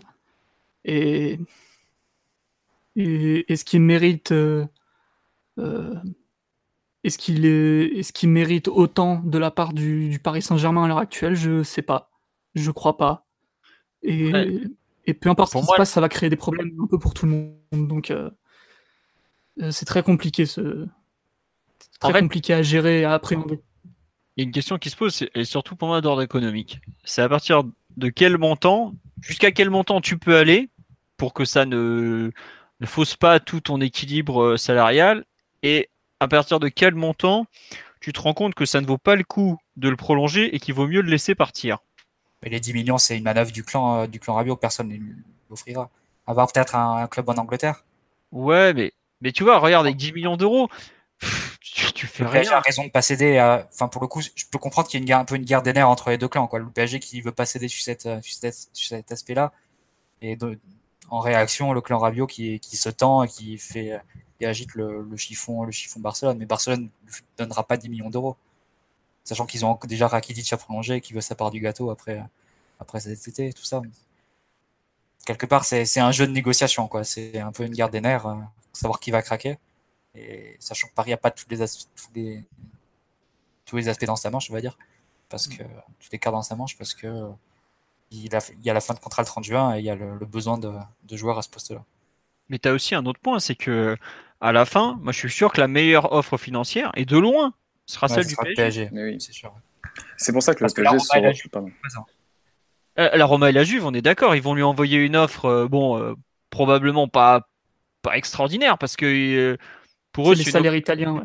Ouais, voilà, en Italie, t'es pas payé comme, le PSG te paye, clairement, hein, faut pas l'oublier. Donc, je, pour ça que je, pense honnêtement, euh, tout à, enfin, il y en a plein qui pensent que le, dossier est fini. Moi, je crois pas du tout que le dossier est fini parce que je suis persuadé qu'aujourd'hui, la meilleure offre financière, et on sait très bien que le côté financier compte puisque ils ont construit la carrière du joueur un peu de cette façon, à base de gros paliers financiers plutôt qu'une progression linéaire dans, dans l'argent, compte énormément. Et il n'y a pas un seul club, je pense, en Europe qui est prêt à faire autant de sacrifices financiers que le PSG parce qu'aujourd'hui, le club peut pas forcément se passer d'un milieu de terrain, vu la situation qu'a décrit Mathieu, savoir que bah, t'en as pas des milieux au PSG. enfin, hier, on a quand même joué à Bordeaux, comme l'a dit euh, Piotr, avec un milieu un défenseur reconverti, un ancien ailier. Quoi. Et deux seuls contrats, ça sera Verratti et Nkunku 30 euh, juin. Voilà, et encore, Nkunku, est-ce que c'est un milieu de terrain ou est-ce que c'est un second attaquant? Des fois, tu peux te demander, tu vois. Donc c'est pour ça, euh, pour moi, le PSG a, a trop à recruter en fait pour pouvoir se permettre de le perdre. C'est ça qui est paradoxal, c'est que tu dépends de Rabiot parce que as, enfin, on a quand même perdu cet été. Lors des 18 derniers mois, le PSG a perdu en milieu de terrain Matuidi, Mota, Pastore et Lo Celso. Sachant que des mecs qui ont montré qu'ils avaient le niveau pour jouer dans le milieu de terrain du PSG ces dernières saisons, on en a vu pas mal qui sont passés, qui ont rien fait. Je pense à Krikoviak, Cabaye, Stambouli. Non, mais enfin, les trois, euh, c'est quand même des joueurs. Euh, il y en a deux qui ont été internationaux, euh, qui sont d'un certain niveau. Ils ont montré qu'ils n'avaient pas le niveau pour le PSG. Rabiot, dans les bons jours, des bons jours, comme tu l'as dit, Simon, il n'y en a pas eu beaucoup depuis un certain temps. Il a ce niveau-là. Enfin, tu vois les clubs qui sont sur lui, c'est pas des clubs qui cherchent d'un. Tu dois quand même te poser la question pourquoi le Barça le veut vraiment ou genre de choses quoi. c'est pas c'est pas un hasard non plus le, Barça, la Roma, la Juve, euh, les clubs qui sont sur lui, c'est, en général, c'est pas des clubs qui jouent le ventre mou. Hein. Mais donc, la question, ça, elle est vraiment dure. Et il faut, pour moi, à la fin, tu fais des maths. Quoi. Tu dis, Rabiot, si je lui donne tant, et si je perds tant que je dois racheter un autre mec, est-ce que. Euh, il y, a quelque chose que tu occultes complètement dans ton raisonnement, et, je n'ai pas compris pourquoi au départ tu as différencié les deux en fait. Euh, c'est qu'est-ce que lui il veut? C'est-à-dire qu'effectivement, que, que, la meilleure proposition sur la table, ce soit celle du PSG, et qu'à la fin, ce soit sûrement celle du PSG, je pense que même lui le sait. Euh, et c'est pour ça que. Je suis pas sûr, ça. Alors là, Max, ah, je suis, ah, je suis pas sûr. Encore plus, Ouais. Mais, il, qui... non, mais il joue la montre parce qu'effectivement, il, il, espère avoir plus. Maintenant, euh, ils sont pas non plus complètement idiots. Il sait que personne va lui proposer 12 ou 15 millions. Euh, mais il fait jouer un système d'enchères qui effectivement peut-être lui permettra d'arriver à une, proposition euh, qui, le, qui, le, satisfait. Mais pour le coup, je le crois de bonne foi quand on nous explique qu'il n'en fait pas une histoire d'argent. Mais en fait, ce qui, ce qui pour, pour moi euh, explique là, un peu le côté fin de l'histoire, c'est que tu as l'impression d'avoir une relation toxique des deux côtés. C'est-à-dire qu'effectivement, oui, on, a, on, peut réfléchir de façon complètement rationnelle et oublier tout affect euh, en pensant juste aux chiffres comme tu, comme tu le décris, en se disant, oui, effectivement, si tu lui donnes un certain montant, bah, tu vas pouvoir euh, recruter, et en tout cas ne, pas recruter un troisième milieu qui va, et mettre plus d'argent sur deux milieux de terrain. Bon, tu peux penser chiffres et euh, comptabilité, mais il y a un moment, il faut aussi penser au développement du joueur, ses envies, ses ambitions, au PSG, est-ce que le joueur fit bien dans le groupe? Est-ce que euh, le joueur progresse bien avec, euh, dans l'environnement PSG Il y a tellement de choses qui, depuis des mois, il y a tellement de signaux négatifs, il y a tellement de choses qui nous font penser que il, est temps que ça cesse, en fait. C'est ça qui est terrible. Et on aurait aimé que euh, ça cesse différemment, que le PSG puisse s'y retrouver financièrement. Mais Ouais, mais tu, juges par des, biais extérieurs. Moi, ce que je vois, c'est que les trois derniers entraîneurs du PSG lui ont fait confiance. Et direct. Et ça, ça, en dit beaucoup, tu vois. C'est pas, c'est pas un cassos à la marge, quoi. Non, c'est pas une question de cassos à la marge. Mais dans le groupe, il a, il a pas de problème, lui. Hein. Non, non, non, mais, mais je te parle pas. Je te parle de ce que Simon disait. Euh, et ce qu'il décrivait sur est-ce que tu as un joueur qui est prêt à te sacrifier euh, sur un match comme, euh, comme face au Real et accepter effectivement de jouer 6, quitte à ce que son coéquipier soit dans, de meilleures dispositions? Tu l'as vu face au Barça? Tu l'as tu l'as peut-être vu face au Barça. Face au Barça, c'est il y a quasiment deux ans.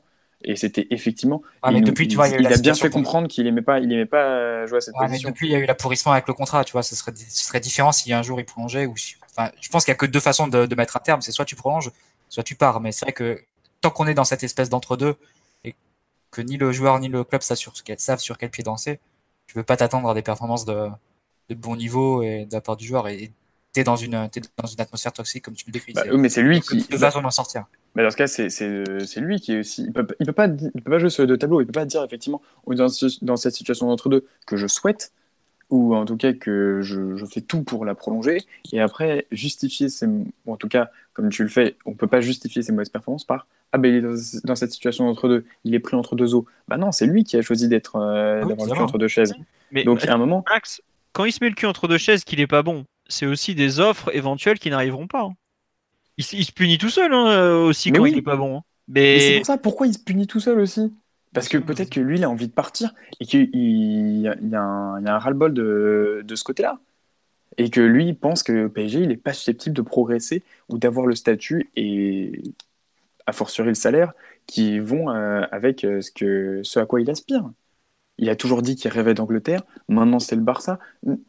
Il a l'air complètement paumé dans sa tête et je suis pas sûr que le PSG l'aide beaucoup pour. Euh, et là, je vais me mettre dans sa position. Je suis pas sûr que être, au PSG, ce soit un, grand bénéfice, surtout que euh, tu n'es pas susceptible d'être vendu très facilement à Paris. Donc, je, et puis même de la part du PSG, tu es pareil, le cul entre deux chaises, où euh, tu auras toujours ce problème Rabiot, il va toujours revenir sur la table. Et c'est ça que, qui, pour moi, parle de, parle de toxique, parce que c'est quelque chose dont on parle depuis. Ça fait combien de temps qu'Adrien Rabiot, on parle de lui, euh, pas tellement pour ses qualités sportives, mais pour ses envies de départ, pour son manque de temps de jeu, pour sa position. Depuis le début, depuis le premier match qu'il a joué euh, face à Bordeaux avec Ancelotti, on en parle de ça. Quand il a voulu partir pour aller en prêt à, Toulouse, il a fait le forcing, qu'il a eu cette première signature de contrat, qu'il est parti en CFA. L'histoire, elle a jamais bien commencé, elle terminera forcément mal. Oh bah, il suffit de voir dans quelles circonstances il est arrivé. Hein. oui, voilà, exactement. Il y a eu Pau, il y a eu Manchester City, c'était n'importe quoi. Donc, il y a un moment où, bah, ouais, ça va être difficile. Et effectivement, parfois, tu penses pas que euh, rationnel. Mais il faut aussi penser un petit peu euh, au-delà, penser à long terme. Si tu acceptes les, les, revendications de Rabiot, qui nous a fait chier, et qui nous fait chier depuis des mois, eh ben, dans ce cas-là, tu vas accepter n'importe qui te fasse chier. C'est comme ça, c'est aussi ah, con ça. Tu accepteras aussi Draxler et Marquinhos à long terme euh, milieu terrain alors. Mais peut-être, mais effectivement, tu feras avec. Et il y aura des conséquences à court terme qui te feront du bien à long terme. Mais après, tu vois, ce que tu dis, c'est que tu décris la situation, je trouve, qui est très figée aujourd'hui. Mais le gros problème de Rabiot, outre son plus gros, son niveau, s'il a eu autant de responsabilités, c'est parce qu'il avait zéro concurrence. Le Rabiot qui était performant, c'est celui qui devait se battre face à Matuidi. Depuis que Matuidi est parti, qu'il a aucune concurrence, c'est un joueur qui est installé et qui dont le confort lui font le plus grand mal. Moi, j'ai aucun doute que tu l'envoies à Barcelone demain, bizarrement, il va se remettre à galoper, tac, tac, tac, et t'inquiète pas qu'il fera les kilomètres qu'il faut. Tu le mets au PSG, tu le prolonges dans l'immédiat. Pour moi, même s'il prend un grand salaire, tu n'es pas forcément perdant pour deux raisons. C'est que, un, soit il amortit ce salaire parce qu'il redevient performant, et donc parce que la concurrence le pousse, ou soit il a un gros salaire, il est moins bon que son concurrent. Mais dans tous les cas, il faut qu'il y ait un concurrent. Parce que s'il joue pas, s'il joue moins, s'il joue pas, il demandera à partir. Et à ce moment-là, le PSG pourra récupérer l'argent de la vente. Et donc, même si tu. Alors. Mais attends, donc ça veut dire qu'il va redemander à partir et tu vas encore avoir des problèmes et de, ce point de vue-là. Mais à ce moment-là, c'est moins grave dans le sens où tu perds pas la valeur marchande du joueur. Bah oui, mais sauf que tu leur as prolongé un prix qui dissuadera quand même beaucoup de clubs. Mais non, puisque lui, alors là, il a, il a des défauts et on peut les lister. Mais globalement, il a toujours fait de son temps de jeu une priorité non, mais ce que je veux dire, c'est qu'il y a un moment où euh, on va pas le laisser, on va pas le laisser partir en prêt. Il faudra qu'il y ait un club qui assume. Non, non, non, mais oui, bah, On disait ça aussi de Matuidi euh, qui avait prolongé, rappelez-vous, en mars 2014, alors qu'il y avait son contrat qui se finissait trois mois après pour un salaire totalement ouais, délirant à l'époque. Il, il, part parce qu'il est mais il, il y a un an de la fin de son contrat, il part pour 20 euh, millions d'euros. C'est beaucoup plus facile d'amortir un tel salaire euh, quand effectivement tu ne dois payer que 20 millions d'euros. Mais Et la Juve lui offre quand même l'un des meilleurs salaires de, de l'équipe. Ouais, puis il part parce qu'il est fort aussi. Si tu prolonges Rabiot, qui prend pas mal d'argent et que ça se passe pas très bien et qu'il est moins fort, tu vas convaincre qui sur le marché de. Non, mais Simon, c'est un joueur qui aura toujours la valeur marchande. C'est un joueur qui aura toujours la valeur marchande. On parle pas de il, y a, la valeur marchande en général, il y a la valeur marchande que le PSG, à laquelle le PSG acceptera de, de vendre. Aujourd'hui, faut pas qu'on échappe aux logiques, euh, aux logiques du marché. Si, si tu as Rabiot dans ton équipe qui est pas très fort et à qui t'as donné un trop gros salaire. Mais attends, Pastore qui touchait 8 millions d'euros par an pour être un infirmier, t'en as tiré 25 millions d'euros par exemple. Euh, Guedes qui a là, là, t'es dans une autre. Ouais. mais Guedes qui a fait 4 bons mois en, comment dire, enfin 4 bons mois en Espagne, t'en as tiré 40 millions d'euros. Aujourd'hui, tu y pars, tu touches zéro. Je sais pas si vous vous rendez compte ce que c'est que zéro pour un milieu de terrain. C'est calamiteux. C'est catastrophique économiquement s'il se barre pour 0 euros. Euh, c'est surtout ça le problème, c'est que tu as, as deux points. D'un côté, c'est catastrophique économiquement, et de deux, tu n'arrives pas à recruter des milieux de terrain depuis des années qui arrivent à t'apporter quelque chose. Le seul sur lequel on a réussi à faire, avec lequel on a réussi à faire quelque chose, c'est le Chelsea. Mais le Chelsea, tu as un processus de aller 12 mois avant qu'il soit vaguement compétent pour les ambitions européennes du PSG. Et Enfin, t'as as recruté qui T'as recruté quel milieu de terrain entre temps qui avait déjà des références au niveau européen? Mais la Max, la, la, donne a changé en plus parce que non seulement il y a la question de la cellule de recrutement qui se pose, mais j'ai l'impression qu'on fait tous comme si le PSG était dans sa situation d'il y a 3-4 ans. Mais là, le PSG a zéro comme budget de recrutement. Hein. Zéro. Hein. Et tu dois te vendre avant, avant d'acheter. Donc, à moins que le TAS change tout dans deux semaines, ce qu'on ce qu'on espère tous, mais la situation, c'est que le PSG ne peut pas recruter. Il doit encore vendre en juin. Et là, Rabiot, tu vas, tu vas perdre zéro, tu vas avoir un manque incroyable au milieu de terrain parce que ne restera plus que Verratti en gros. là, on est dans une situation d'urgence économique qui est, qui est, très importante et qui complexifie énormément la situation. Mais c'est ça, c'est les données qu'on maîtrise. Ça, ça c'est les données qu'on maîtrise pas. Là, on peut parler. Mais tu vois, on peut pas faire un, coup, de, on peut pas faire un coup d'autorité comme si on avait 500 euh, millions de budget. Euh, enfin, 100 millions. Si on avait 500 millions d'euros. Oui, mais si on avait 500 millions d'euros, si, oula, putain, si on avait 500 millions d'euros de budget, il serait déjà en CFA. Mais le truc, c'est que ça, ces données, ces logiques comptables, on les a pas. Donc, effectivement, c'est pas des données qu'on doit, on doit les prendre en compte. Mais on peut pas les considérer comme des arguments bruts.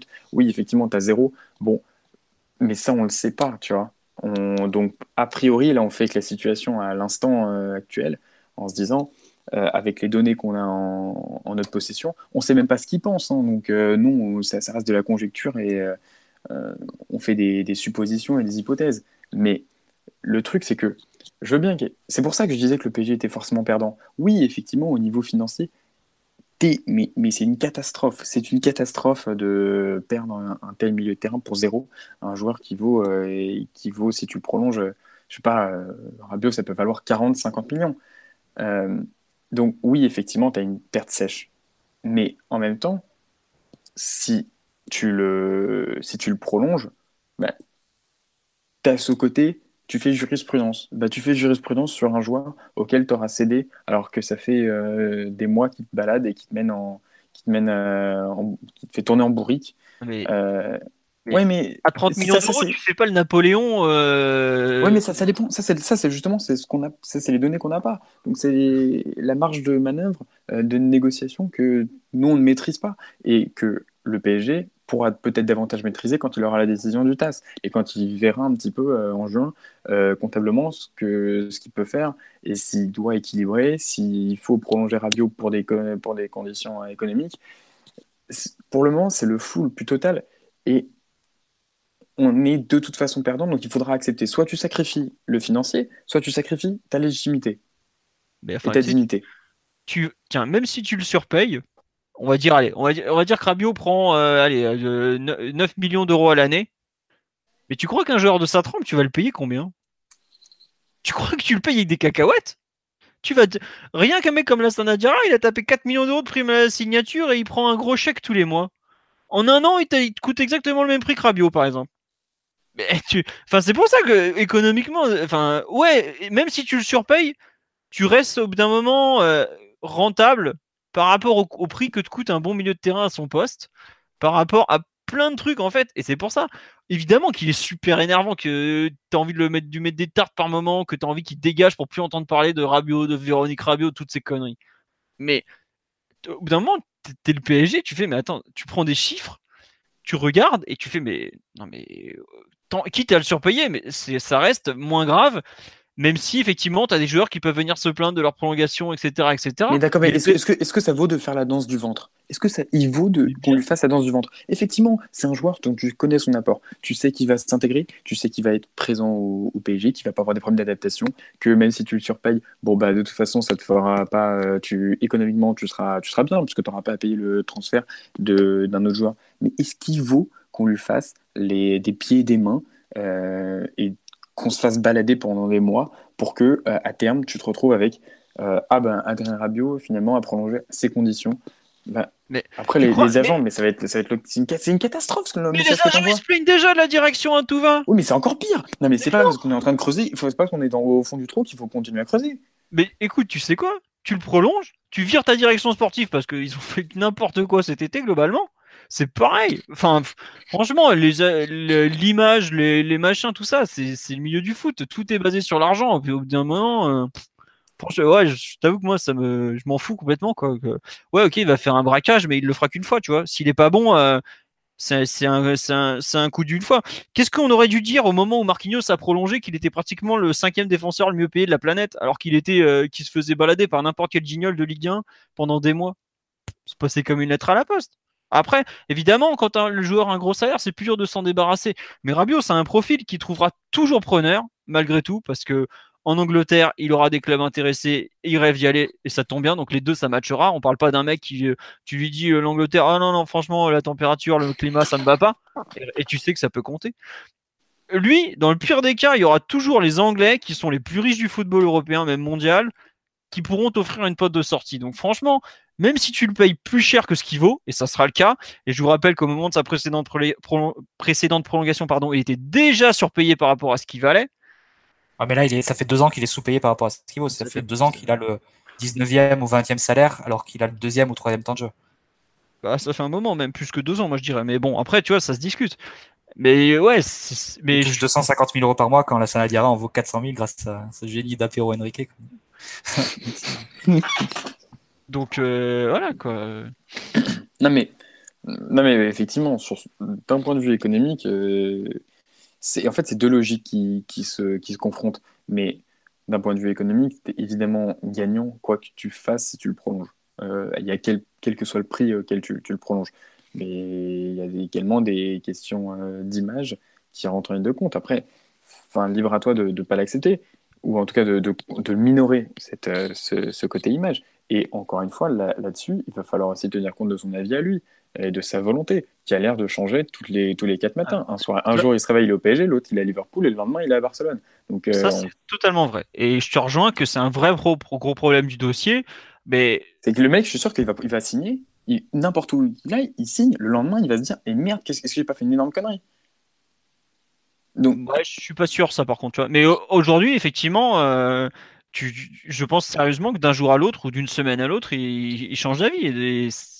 c'est clairement un, souci pour le club de devoir négocier avec un cas comme ça. Après, euh, faut pas oublier que pendant des années, quand à partir du moment où il a signé sa prolongation en octobre 2014, jusqu'au moment où Matuidi est parti et où il a été sans concurrence, ça a été un élément qui n'a cessé de progresser.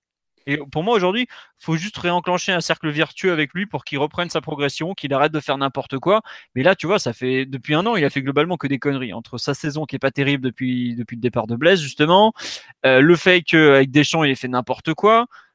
C'est un joueur qui clairement est perdu et qui forcément, bah, quand tu es perdu, tu n'es pas bon sur le terrain et, ainsi, de suite.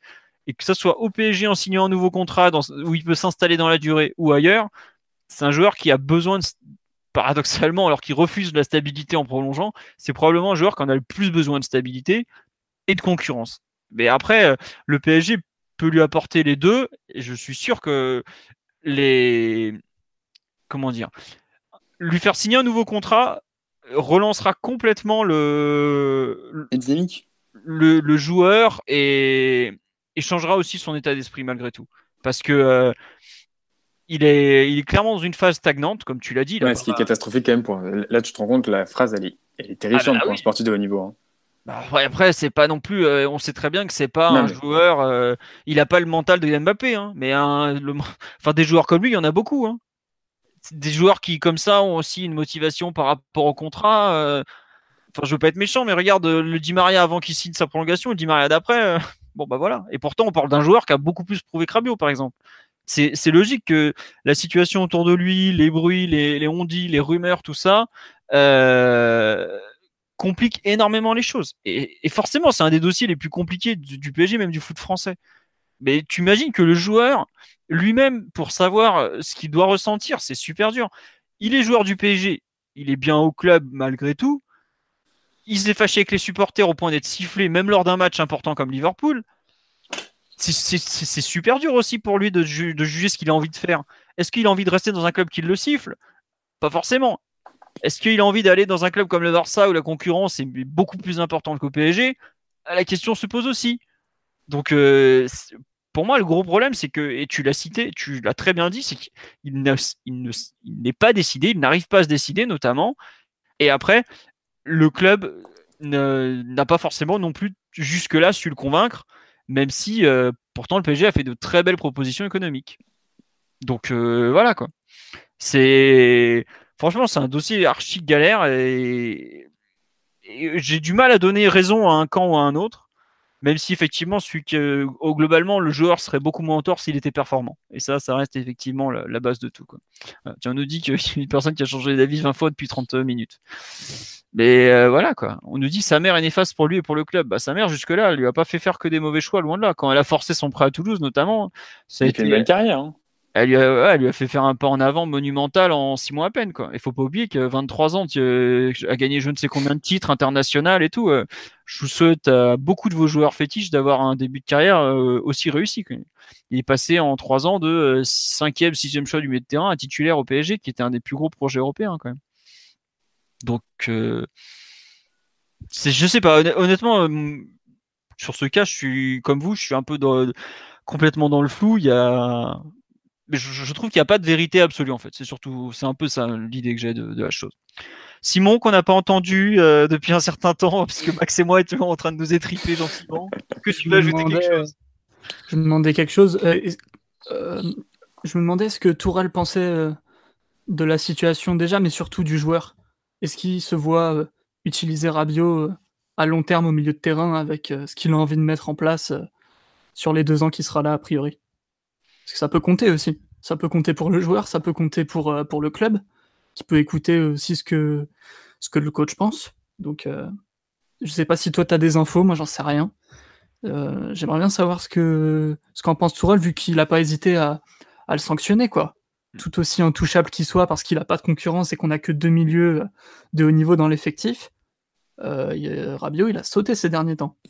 Donc, euh, moi, je t'avoue qu'au début de saison, il avait, de ce que j'ai compris, il comptait vraiment sur lui. Il a quand même convaincu de jouer sentinelle par période aussi. Ce qui est quand même pas. On sait que pour Rabiot, le poste est une question très importante.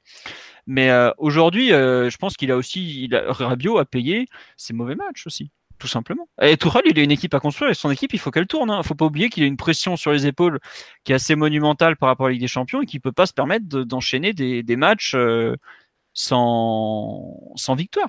Mais de toute façon, sur les matchs décisifs qu'on a joués, c'est très difficile d'aligner un joueur qui est, qui est dans un entre-deux et qui, ça se trouve, va décider de signer ailleurs dans quelques, dans quelques, quelques semaines, quelques mois. Aaron Ramsey, il est plus titulaire à Arsenal. Bon, des fois, il fait, il fait fait des, entrées comme ce week-end qui sont très bonnes, mais il est plus titulaire non plus. Donc c'est quand même des, questions très compliquées. Je peux comprendre Tourelle, même indépendamment des questions sportives, qui, qui prennent aussi compte des, questions contractuelles. Si tu es un joueur qui n'est pas à 100% focusé, comme il dit, c'est plus compliqué de c'est plus compliqué d'aligner. Voilà.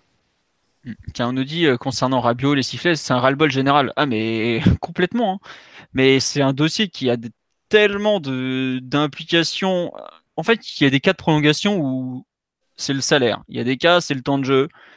Rabiot, c'est le mélange mais absolument parfait de tout ce que tu peux faire de pire, à savoir, il tient à sa position, il veut jouer, il y a une grosse question d'argent, son entourage est quand même un point pas facile à, gérer où ils sont durs en négociation. En plus, son agent est une personne, c'est sa mère, donc elle représente que lui, elle défend que lui. Il n'y a pas de dossier que tu peux lier pour faire pression. Donc forcément, c'est une prolongation super compliquée, c'était déjà le cas il y a 5 ans d'ailleurs.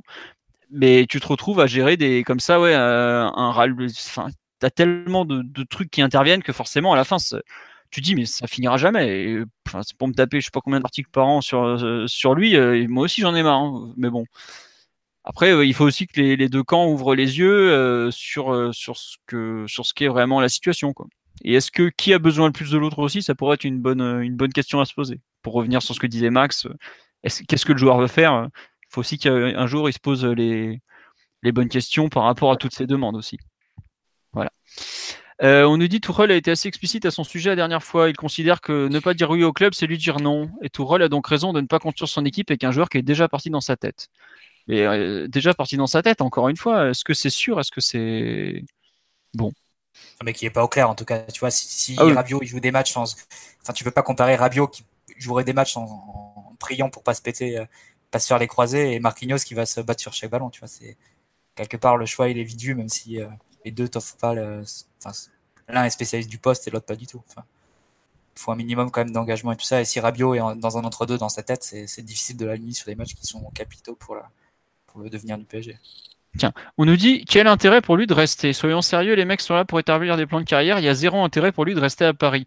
Attendez, euh, vous jouez au PSG, et en plus il a un temps de jeu non négligeable, un entraîneur qui l'apprécie ou l'apprécie, enfin qui a quand même euh, qui a envie de travailler avec lui. Mais euh, c'est une situation, franchement, il n'y a pas, il y a pas beaucoup de clubs en Europe qui peuvent lui offrir pareil, quoi. Et même si on tu, mets en balance le, tu mets en balance le PSG et le Barça, le Barça a le prestige pour lui, mais le PSG a le temps de jeu. Parce que comme tu as dit tout à l'heure, Philo, pour avoir du temps de jeu au Barça, c'est c'est dur. Ouais, voilà, ton concurrent, c'est pas la Diarra euh, et, et, Draxler repositionné ou Marquinhos. tes concurrents, à chaque poste, tu as des mecs qui sont qui challenge euh, sérieusement. Quoi. Donc, euh, c'est pas. Voilà. Le PSG a de vrais atouts pour lui, il faut pas l'oublier. Mais bon, après, faut, voilà, faudrait que le joueur se, se décide et, fasse, enfin, fasse savoir ce qu'il veut faire exactement et qui, qui tranche. Quoi. Mais bon. Ah un dernier point, moi je ne crois pas du tout à la vente au mercato hivernal en tout cas pour lui, ça n'a aucun intérêt. Euh... Je vois pas pourquoi il accepterait de partir et de, dire non à la prime à la signature en janvier alors qu'il peut toucher euh, une somme non négligeable au mois de juin en, quittant le club libre, honnêtement. Ça, c'est un truc. Euh, j'aurais, pu croire l'été dernier à une vente un peu forcée, mais cet hiver, je sais pas vous, mais en tout cas, moi, je, je, je vois vraiment pas. Le PSG pourra peut-être tenter, mais je vois pas comment il euh, il va pouvoir lui faire accepter ça. Quoi. Surtout que s'il y a vente, c'est qu'il y a conflit, donc euh, le joueur, je ne le vois pas lâcher un truc comme ça. Quoi. Bref. Est-ce que vous voulez rajouter quelque chose sur le cas Rabiot ou pas? Ou on passe à la, au dernier thème euh, de l'émission, à savoir les, les résultats des autres équipes du PSG. Mathieu, Max, Simon, on referme pour l'instant? C'est bien, c'est qu'on pourra le refaire dans un mois, il y aura tout qui aura changé. C'est génial. Et dites-vous qu'il y en a encore pour 7 mois. Hein. Préparez-vous. J'espère qu'ils ont du Doliprane, hein, direction sportive. Hein. Oh, bah, oh Ils ont d'autres à gérer des cas. pas. Bon, allez, on va avancer. On va parler de ce qui se passe de bien au PSG, notamment le PSG Hand qui a gagné euh, en Ligue des Champions. 9 victoire de la saison, 38-28 face à Skiern. Donc, euh, une rencontre bien gérée face à un adversaire qui était, bon, allez, qui n'avait pas tout à fait le niveau pour, euh, pour gérer ce PSG en mode Ligue des Champions. Il y avait déjà 6 points d'avance à la mi-temps, donc ça a été bien vu tout se passe bien en Ligue des Champions après la défaite à. Je sais pas quoi, Max, aide-moi là. Où est-ce qu'on a perdu Ah, le. le... En, en, en, hand, là, où est-ce qu'on a perdu en, Ligue des Champions il n'y a pas longtemps? J'arrive plus à me rappeler. Bon, bref, c'est pas très grave. Bah, c'est le concurrent, là. Le... Oui, mais je me souviens. Numéro 2. Oui, bah, euh, merci. non, mais c'est ils sont deuxième de poule, là, qui ont perdu à Flensburg. Bon, bref, euh, ça ne reviendra pas. Voilà. Euh, de leur côté, les féminines se sont imposées 2-0 face à Soyo. Euh, bon, match euh, visiblement pas, pas très très brillant, parce que le PSG a quand même mis euh, une bonne heure avant d'ouvrir le score de mémoire. Voilà, 58e minute, un centre de glace. Zeged, pardon. Zeged. Zeged, voilà. En, en, centre de glace que personne ne touche, et la gardienne juge mal, et ça va au fond. Et le PSG double la mise par Diani, normalement, si je me trompe pas, à 20 minutes de la fin. Donc voilà, 2-0, ça a été plutôt bien géré. Et Lyon, si je me trompe pas, a gagné contre Guingamp dimanche. Donc c'est toujours le même statu quo classement, Lyon premier, avec un point d'avant, avec deux points d'avance sur le PSG. Voilà. Euh, concernant les jeunes, la réserve, ça y a fait, il a joué une sorte de derby contre l'ACBB ce samedi et ça s'est mal fini puisque euh, bon la CBB avait ouvert le, score euh, au milieu de la première mi-temps sur une frappe. Euh, Guclu qui a égalisé juste après pour Paris, centre de Zagre et un Guclu qui coupe au premier poteau.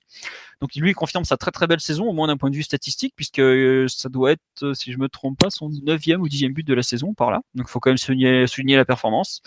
Le PSG était bien bien en second début de seconde période. Le jeune Moussa Sissoko euh, après un corner qui euh, dribble et une frappe euh, terrible dans, la, dans les fils adverses. Donc Paris menait à l'heure de jeu. On, est juste, on, pourrait breaker le match ensuite et on le fait pas. bah, évidemment, se punir. Maxime Partouche, si ça vous dit quelque chose, qui centre, tête de d'un joueur de la CBB un quart d'heure de la fin. Et cinq minutes plus tard, nouvelle tête, et la CBB qui mène 3-2. On aura une occasion dans le temps additionnel, si je me souviens bien, mais bon, malgré tout, on va perdre ce match, on passe septième au classement. Donc euh, bah c'est pas extraordinaire, mais bon la CBB est encore derrière. Le problème c'est que la poule est très très resserrée. Il y a, je crois, je qu'il y a 4 points d'équipe. On est aussi près du premier que du premier relégable ou un truc du genre. Donc voilà. Euh, le U19 qui avait fait un très très très très bon match contre Liverpool en, en League qui avait gagné. D'ailleurs, plus à me souvenir du score. Je m'excuse. Je perds la tête. 3-2, non? 3-2, c'était, ouais. Ouais, c'est ça, 3-2 en, Youth League, un super match. Ils avaient fait avec un but de Providence, un doublé de Kalimundo, euh, qui avait montré mais vraiment tout leur progrès. Bah, les pauvres, ils se sont fait un peu cueillir ce week-end en, championnat, parce qu'ils ils ont perdu 3-1 ou 4-1 à, je sais plus si, je crois que c'est à Évreux. Je m'excuse pour les imprécisions, mais j'ai pas pu tout suivre. Euh, à Boulogne, pardon, pas Évreux. À Boulogne-sur-Mer, euh, donc. Euh, voilà, bon bah forcément classement ils redescendent, mais bon, je pense que le plus important de la semaine était le match contre euh, contre Liverpool et vraiment euh, la progression entre l'aller où il s'était fait marcher dessus littéralement et le retour est assez bluffante. Y a, je trouve qu'un joueur comme Abda, non pas Abdallah justement, Omar Yezien, le petit frère, montre une progression qui est assez folle. Et il y a aussi une progression de Mota qui à l'aller avait été jusqu'au boutiste comme pas permis et au retour qui a été d'un pragmatisme euh, assez, euh, assez italien, on dira. Vraiment, on sent que l'entraîneur évolue en même temps que ses joueurs, c'est assez marrant à voir. Et euh, il y, a de, y a de quoi faire en termes de contenu. la façon qu'il a de gérer son groupe, les repositionnements de quelques joueurs, les essais qu'il fait notamment sur les arrières latéraux. Je pense à Yapi, je pense à Cody Williams.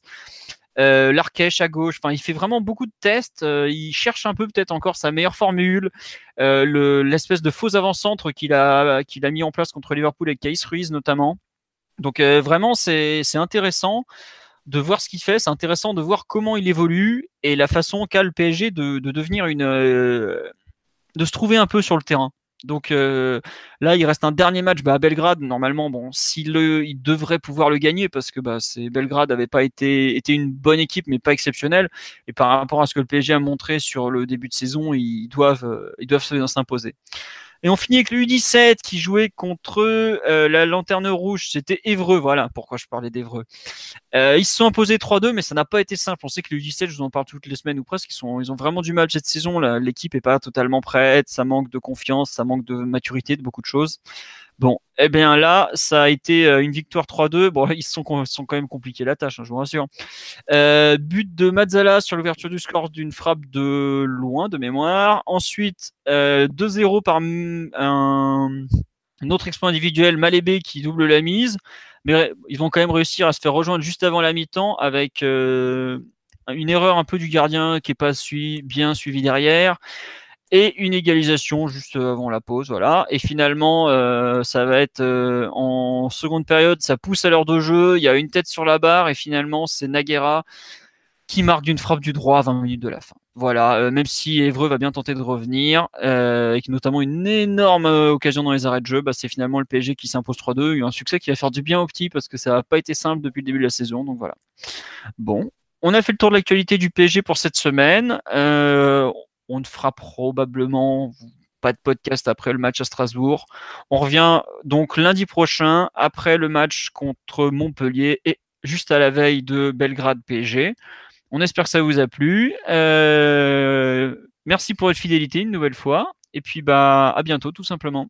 Voilà, bonne soirée tout le monde. ciao. ciao. ciao. Salut.